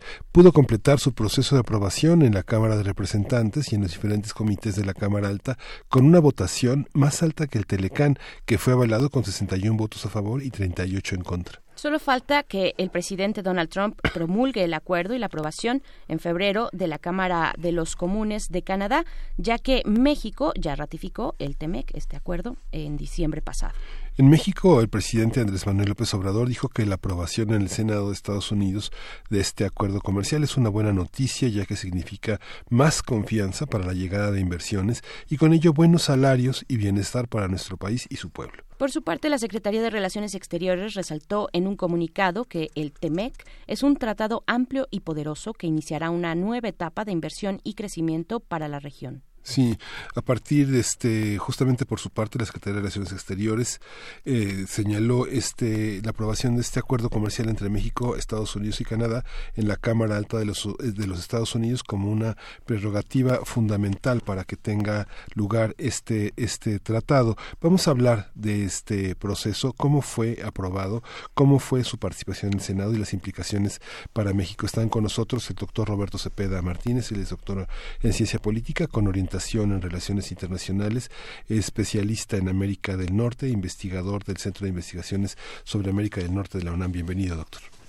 Hola, buenos días. Buenos días, gracias doctor por estar aquí. También le agradecemos a María del Rocío Méndez, ella es licenciada en Relaciones Internacionales, académica de la FES Aragón de esta universidad y especialista en Comercio Internacional y Negocios Internacionales. Profesora María del Rocío Méndez, muy buenos días. Hola, muy buenos días a todos. Gracias por la invitación. Gracias, gracias a ambos. Pues en este punto importante ya dábamos esta introducción sobre cómo va este acuerdo, sus firmas, sus posibles eh, con miras a la ratificación eh, en los distintos países que colaboran. México ya tiene ratificado este acuerdo, está en la, eh, pues ya en Estados Unidos con la aprobación del Senado a la espera de que el presidente Donald Trump pues lo promulgue. Pero finalmente yo yo quisiera antes de entrar a los detalles de esta acuerdo, que hagamos una comparación, un, momento comparativo entre qué significó eh, la aprobación en, 1991 y 94, cuando inicia en 91 esta posibilidad y en, en 94 que se concreta, eh, se ratifica el TLC, el Telecan, eh, era un momento muy distinto. Vivíamos en un, en, un mundo que no tenía los niveles de globalización que tenemos actualmente, las comunicaciones e intercomunicaciones de distintas economías. En fin, el panorama era diferente y hoy llegamos a este momento con este mundo, con este mundo global bastante conectado. ¿Cuáles son las diferencias que podemos entrever de aquel tratado, el TLC, con este acuerdo, el TEMEC? Eh, doctor. Sí, bueno, pues efectivamente el, el, tel, el Telcan 1, sí, que fue negociado justamente durante la administración del presidente Carlos Salinas, eh, la caída del muro de Berlín, la desintegración de la Unión Soviética, el fortalecimiento de bloques regionales comerciales, principalmente en la Unión Europea, con el Tratado de Maastricht de 1992, la integración en eh, Sudamérica con Mercosur, en fin, como que era una tendencia eh, global. Hay que recordar que la época dorada de la globalización económica es durante la década de los noventas, cuando se habla de globalización y de integración y de que a través del libre comercio, de la integración productiva, de los, eh, el, libre flujo de inversiones, etcétera, esto iba a generar una prosperidad iba a solucionar los, los problemas, ¿no? Entonces, eh, sociales y, y, efectivamente México se inserta en esta dinámica. Hubo alguna oposición, hay que remarcarlo, es una de las diferencias, por ejemplo, que yo veo con este proceso de renegociación que se dio del Telcan al Temec, que duró eh, alrededor de dos años, ¿sí? un, tanto cuanto en la negociación de los poderes ejecutivos y otro tanto en el, en el proceso de ratificación de los poderes legislativos de cada país. En el Telcan 1, sí hubo una oposición de los partidos, sobre todo los partidos políticos de izquierda. Ah, claro, claro, sí. No sé si recordarás, eh, recordarán, este, Miguel Ángel Berenice, el tema, por ejemplo, de que esto nos iba a, afectar, sobre todo en, el tema agrícola. Bueno, que en, el, en algunos casos, como lo hemos analizado en otros, en otros programas, eh, el Telcan ha generado ganadores, pero también perdedores, ¿no? En algunos sectores, en algunos estados eh, y que, bueno, se iba a vulnerar la soberanía de México en muchos sentidos. Eh, y esto formaba parte justamente de los, de los partidos políticos de izquierda en la década de los noventas que, es, que se opusieron. En, en, el 2017 y el 2018, que también tuvimos una campaña presidencial, ninguno de los candidatos a la presidencia en ese momento se opuso al TLC, ¿no? Todos estaban de acuerdo. Es decir, hay otras condiciones, hace 25 años el mundo era diferente. Ha habido una globalización desigual que no ha resuelto los problemas, ¿no? Y justamente esto es lo que lleva. En aquel momento, bueno, pues era es insertarse una dinámica global. Y en este momento es justamente responder una política proteccionista del presidente Trump que fue electo con un discurso anti libre comercio donde identificó al Telcan 1 como el peor tratado de la historia, ¿no? Entonces, en ese sentido, empieza el proceso de renegociación. Son dos temas muy, eh, muy contextos muy diferentes y paradójicamente en ese momento Estados Unidos impulsaba la integración comercial eh, México estaba un poco reacio y ahora era al revés, ¿no? México era quien estaba más interesado en, en promover el TLC y Estados Unidos es donde está enfrentando más eh, o enfrentó más escollos, ¿no? Antes de la aprobación. Claro, y también, bueno, la insurgencia del Ejército Zapatista de Liberación Nacional, que es ahí por parte de la sociedad, eh, de, la, de, la sociedad mexicana, de la comunidad y particularmente pues en Chiapas, eh, que, se relaciona completamente con, con este eh, ratificación de lo que fue el Telcán, el Telcán 1. maestra María del Rocío Méndez, en términos comerciales, en términos comerciales, la comparativa, igual, lo mismo qué tanto nos benefició el Telcan, qué tanto beneficia el Temec, cuáles son eso de manera panorámica, eh, la amplitud comercial, las miras y alcances comerciales que tiene uno y otro. Bien, mira, bueno, eh, estoy de acuerdo y coincido perfectamente con el doctor Roberto Cepeda. Efectivamente, el contexto internacional durante la firma de Telecan era completamente distinto al que vivimos actualmente con la firma y la aprobación de Temec.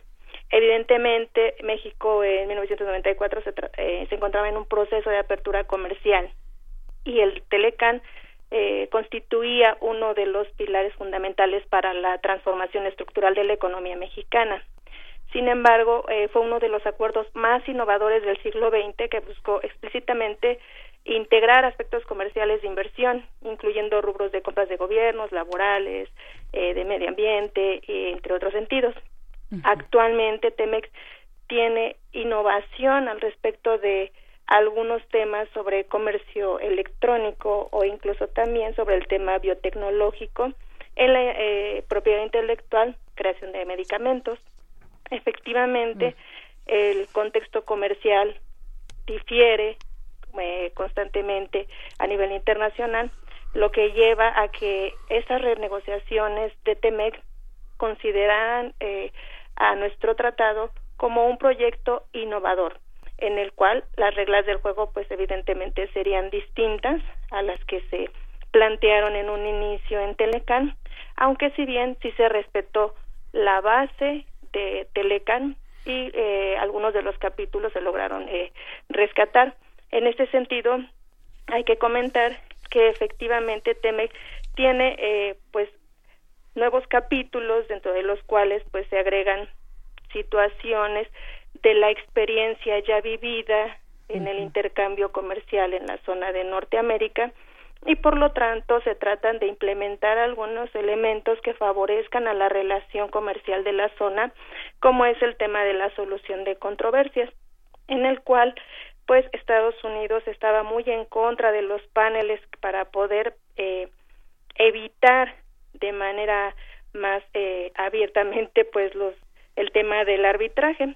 Sin embargo, en este nuevo TEMEC, pues los paneles son aprobados y hay mayores oportunidades de defensa tanto en el ámbito laboral como ambiental para los países participantes.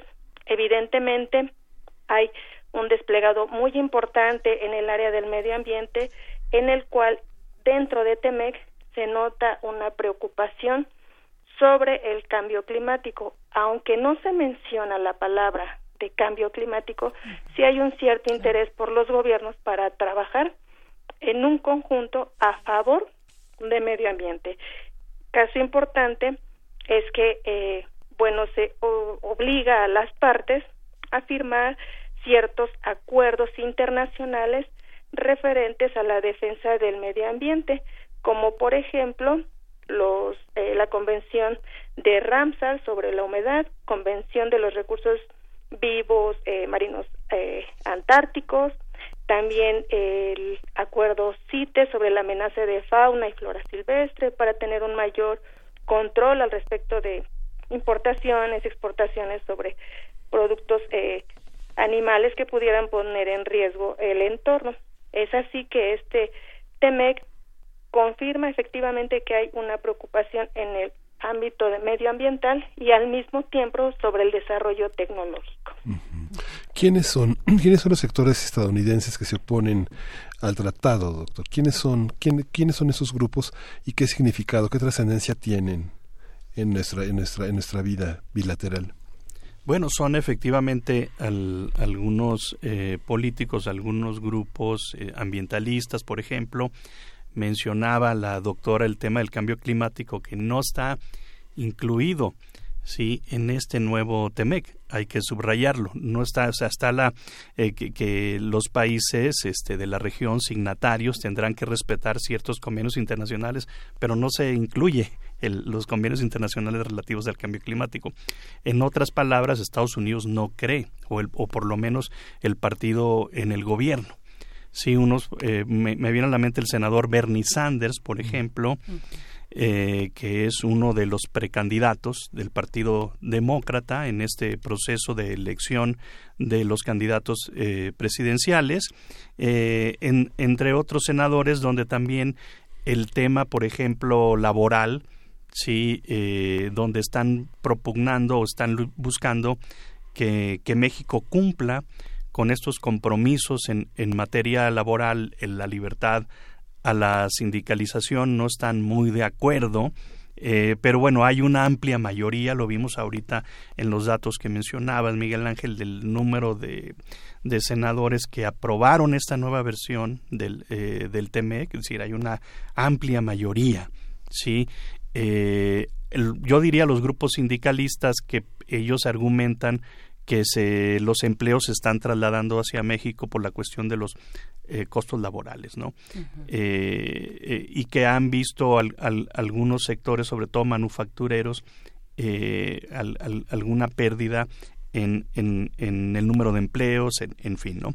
Sin embargo, también en esta narrativa entra el caso de China, que el caso de China durante la campaña presidencial el presidente Trump le adjudicó toda la pérdida de estos empleos, o sea, todo este malestar, ¿no? De la, de la globalización, que ha habido una, eh, una pérdida de empleos en Estados Unidos, pero nunca mencionaba a China. Él todo se lo adjudicaba al Telcán. Si era parte de esa narrativa, eh, de una manera, eh, de, digamos, este, de manipulación. Tampoco se hablaba de la robotización, por ejemplo, ¿no? Entre otros factores. Y bueno, sí, el Telcán eh, hay una parte ahí, ¿no? Hay que recordar que al inicio, en 1993-94, México producía el 6% de la producción total de la industria automotriz, ¿sí? Y ahora está produciendo alrededor del 20%. Si vemos estos mismos porcentajes de Estados Unidos y Canadá han declinado.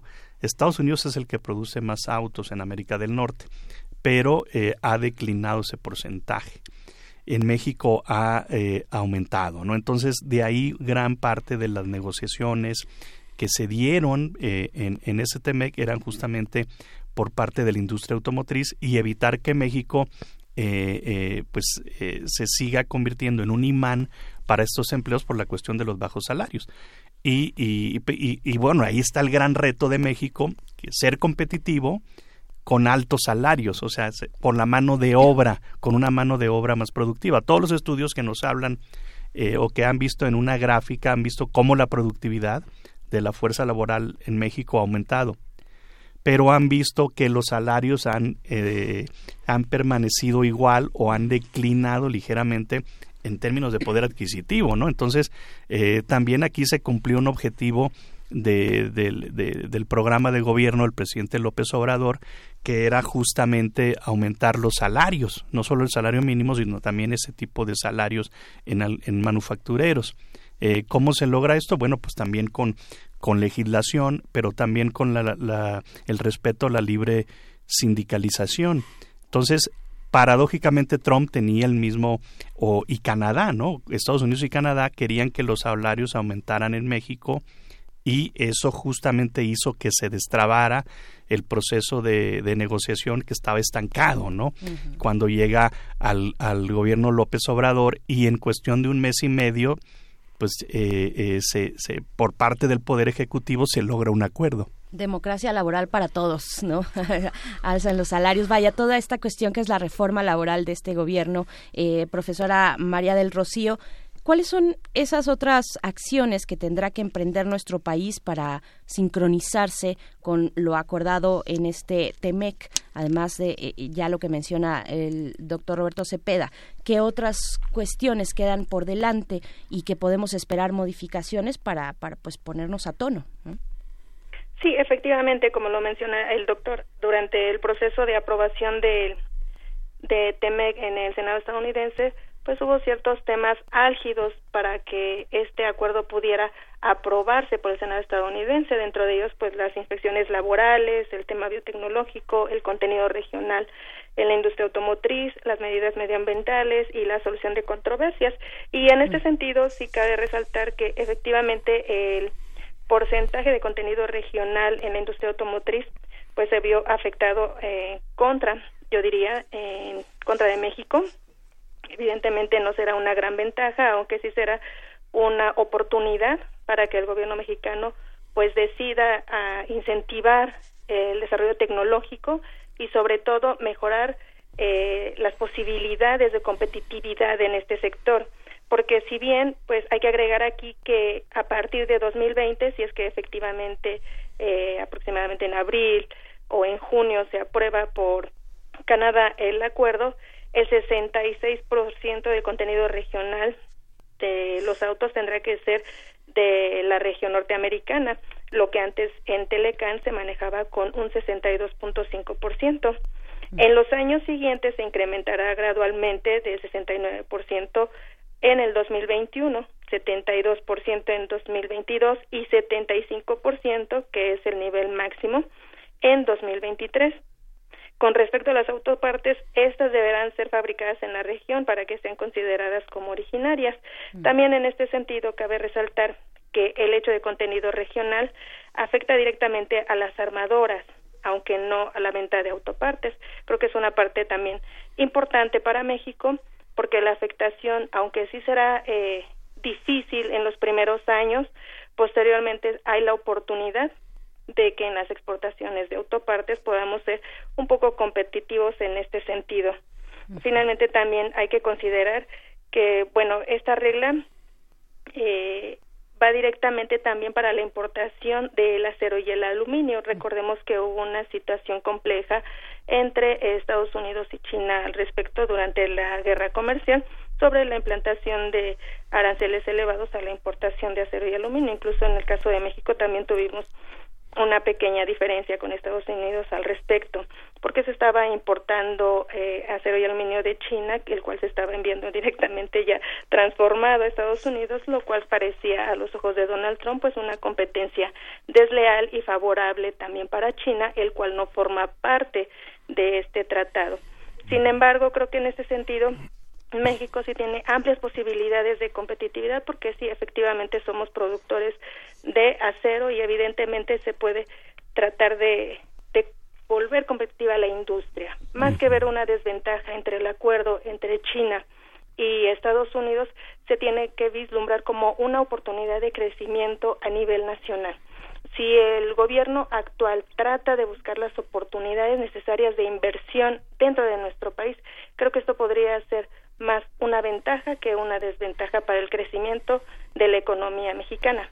La clave está en volver a México atractivo para la inversión y producir mercancías con un alto valor económico, para de este modo también poder generar mejores salarios e impulsar el crecimiento económico, que es una de las demandas que tienen también dentro del TEMEC eh, los senadores estadounidenses, ¿no? La elevación de los salarios en México para que esto pueda ser más competitivo y no favorecer tanto la competencia desleal al respecto de que las mercancías se exporten a Estados Unidos y Canadá con una diferencia de precios por los bajos costos en los salarios aquí en México. fíjese que hay una hay un aspecto que, que es el tema de la banca. Ahorita Frida Saldívar, nuestra productora, nos recordaba que en ese contexto en el que usted estaba hablando hay un auge de las tarjetas de crédito. Hay una parte en la vida cotidiana que, que, que, venimos arrastrando de, de, esa parte, porque gran parte de la promoción que se da es el tema del crédito, tanto en lo macro como en la vida cotidiana de las personas. Muchas empresas llegan y ofrecen grandes planes que después se va deteriorando la relación en algunas empresas y, y terminamos viviendo eso. Los bancos están en sincronía con, con este nuevo tratado? ¿Es, la, banca tiene la suficiente fuerza nacional y transnacional como para enfrentar los desafíos? Sí, y, las, o sea, y en este circuito de personajes, de agentes en torno a las calificadoras, pensando también por la crisis de 2008, la crisis financiera, ¿cómo, cómo se ha rearticulado en ese sentido este, este, tratado, este acuerdo que tenemos ahora en puerta, doctor?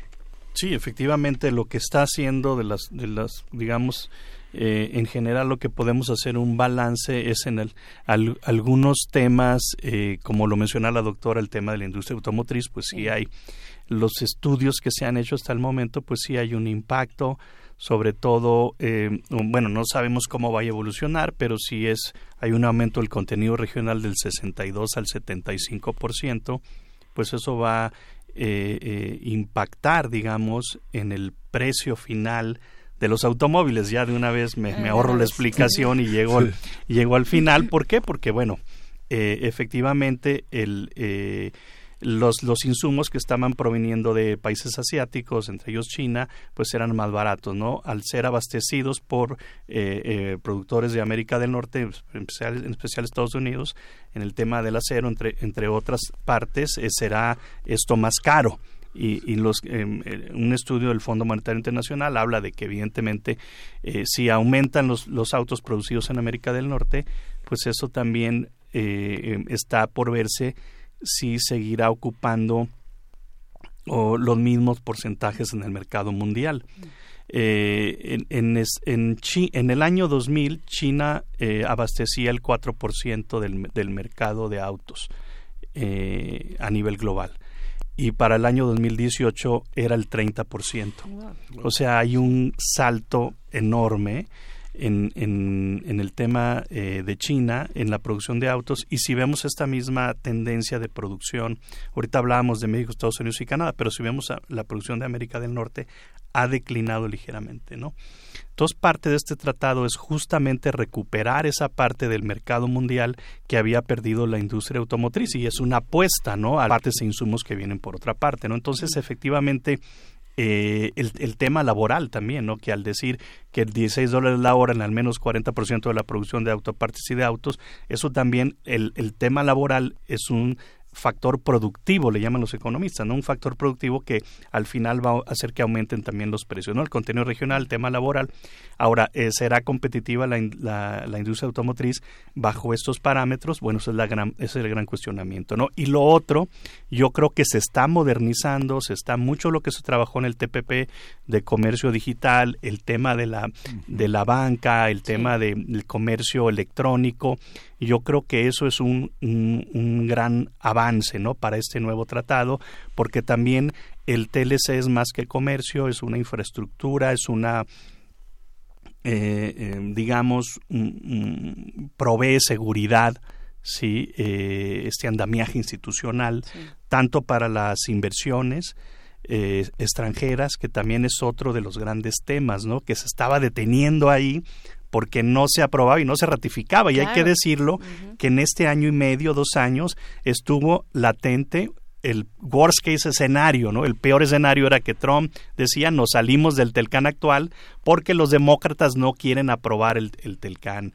el Temec, ¿no? No quieren aprobar el Temec y estaba vigente el, el Telcán y nos salimos. Entonces eso iba a generar una inestabilidad eh, tremenda eh, con impactos negativos para México, ¿no? Entonces hay que ver el hay que ver el Temec también como una situación de uff, nos salvamos de una crisis económica alentada por esta guerra comercial o por esta política proteccionista alentada por el presidente Trump. Claro, al fin, bueno, tenemos ya finalmente, para, para bien o para mal, un, un, por lo que entiendo entonces, un acuerdo mucho más amplio que incorpora otras industrias, otros escenarios también, como pues porque el mundo ha cambiado además de, de, de este personaje que es Donald Trump, eh, un, un, un, acuerdo más amplio, eh, profesora María del Rocío, pero también eh, un acuerdo que nos da certeza que nos da certeza. Está esta cuestión también de la resolución de las controversias, en fin, que, que eso puede acotar un poco la eh, en el escenario, pues cada vez se ve más certero de que Donald Trump pueda repetir su gestión en la presidencia de los Estados Unidos, pues nos da un marco de cierta certeza la resolución de controversias. Como un comentario final, ¿qué decir, qué decir al respecto eh, de, todas esas cuestiones que, que, que, giran un poco en torno entre lo político y, y lo económico, lo comercial, ¿no? Sí, bueno, desde mi punto de vista creo que este tratado, bueno, la aprobación de este nuevo tratado ha dado certidumbre a las inversiones en México.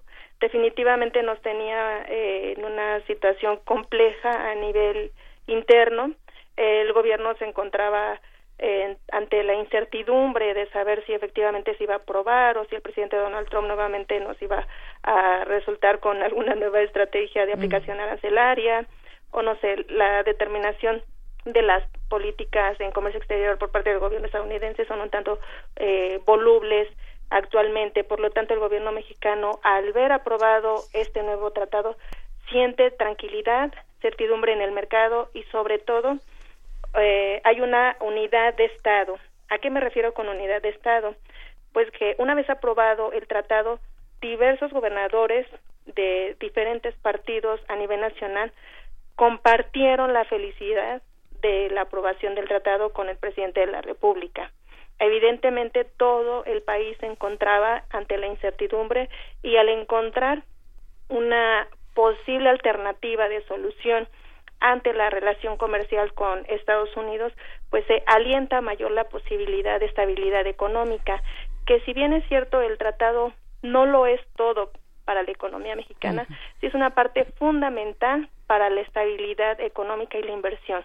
Al respecto también el gobierno mexicano pues debe de trabajar a nivel interno para tratar de promover pues muchas eh, nuevas políticas comerciales, diversificar su comercio, tratar de eh, ubicar mercados estratégicos como es el asiático, el europeo, incluso el centroamericano, tratar de no descuidar los nuevos convenios que tiene con la CEPAL al respecto del Plan de Desarrollo Integral para frenar las migraciones y sobre todo desarrollar ese sector económico al sur del país y evitar en la medida de lo posible que se promueva de una manera más eh, numerosa la salida de inmigrantes hacia México y que México siga continuando en esta situación de tercer país seguro, aunque no de palabra, pero sí de facto, claro. y tratar también de, de ocupar a la gente que va llegando al territorio nacional, buscar programas de trabajo, incentivar la industria para que la economía evidentemente vaya evolucionando y dar un círculo virtuoso, ¿no? El tener gente trabajadora con buenos salarios permite las posibilidades de compra lo cual también favorece que México cuenta con una mano de obra calificada. En este sentido, no se puede comparar una mano de obra eh, mexicana con una china porque la calidad es mucho mejor, lo que podría favorecer a la inversión y sobre todo al incremento de los salarios en el pago de los trabajadores en diversas industrias y especialmente pues en la en la industria automotriz.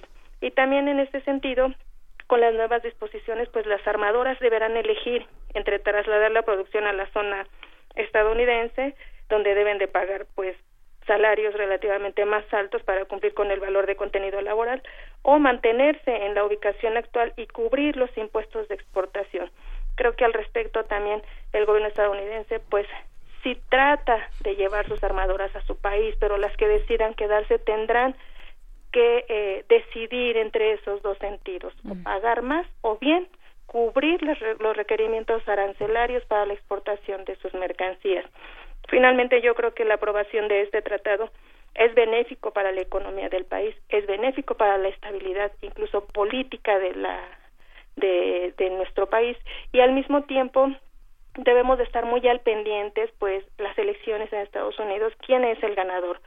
Uh, evidentemente hay un mayor favoritismo a la reelección de Donald Trump y esto a pesar del impeachment en el cual se enfrenta en esta semana y eh, resulta pues un caso sui generis en su eh, situación de una firma de un tratado la semana pasada y en esta semana pues un impeachment en contra del presidente. Es una situación un poquito eh, particular dentro de Estados Unidos pero no deja de ser importante que mencionar que también para Estados Unidos México resulta ser uno de sus vecinos y aliados comerciales fundamentales. Por lo tanto, era necesario agilizar la aprobación y dar seguimiento a los procesos comerciales que atañen a la región. Así es, bien, pues se nos ha acabado el tiempo. Eh, mm, profesora María del Rocío Méndez, doctor Roberto Cepeda Martínez, sigamos conversando porque también hay mucho que... Eh, reflexionar en torno a lo que ocurre a nivel, digamos, a nivel de suelo, a nivel de calle, con las personas que se organizan en cuestiones ya lo, se, ha mencionado aquí, migratorias, cambio climático, incluso pensaría yo cuestiones de género, defensa del territorio y cómo estas luchas, estas exigencias, pues se, se cómo se confrontan, cómo se acomodan eh, de frente a un acuerdo como este, el TEMEC, que bueno, está en esta situación que ya comentamos. Muchas gracias a los dos, doctor, muchas. Gracias por la invitación. Gracias, eh, profesora María del Rocío Méndez, muchas gracias. Al contrario, muchas gracias a ustedes. Bien. Sí, pues... muchas gracias. Vamos a escuchar música, vamos a despedirnos de esta conversación con música, vamos a escuchar Across the Universe, el gran disco de los Beatles y canción que en 2008 la NASA lanzó como mensaje interestelar en dirección hacia la estrella Polaris. Ahora la escucharemos en la voz de David Bowie del álbum Young Americans de 1975.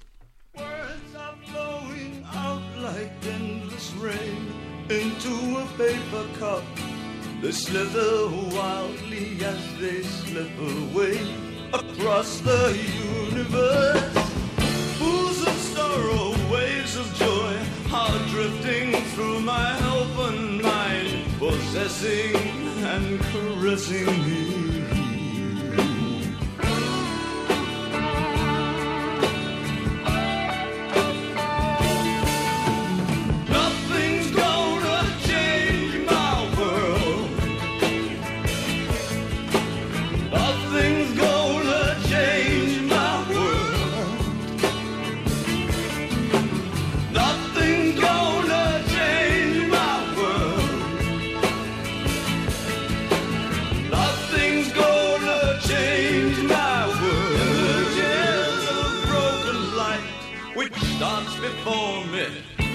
A million eyes. They call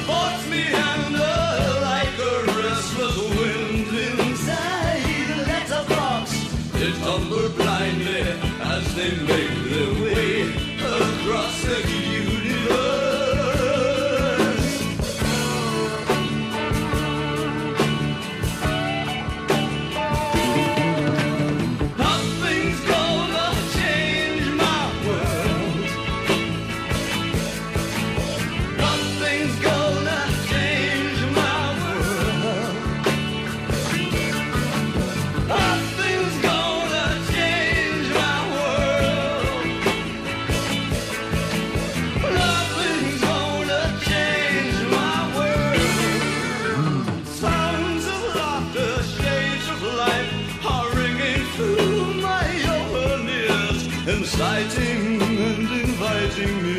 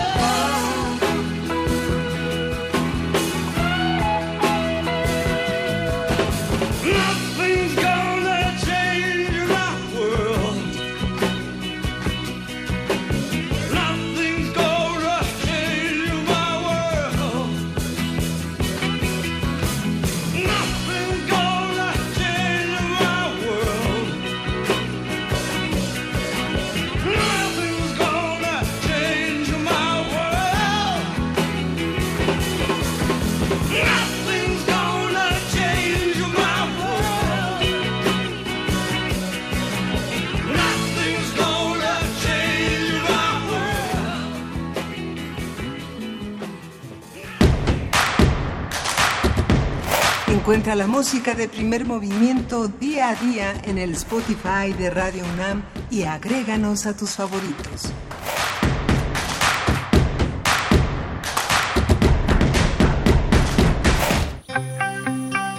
Biosfera en equilibrio. Bien, pues bien, les damos, le damos la bienvenida a la doctora Clementina Equigua. Ella eh, lleva a su cargo esta sección Biosfera en Equilibrio y también es bióloga y divulgadora del Instituto de Ecología de la UNAM. Doctora Clementina, muy buenos días, qué gusto saludarte en este lunes, en este lunes eh, nublado, pero con temas interesantes. Ay, pues muchas gracias, Berenice y Miguel Ángel. Bueno, pues sí, este helado día. Así es, está helado, está helado.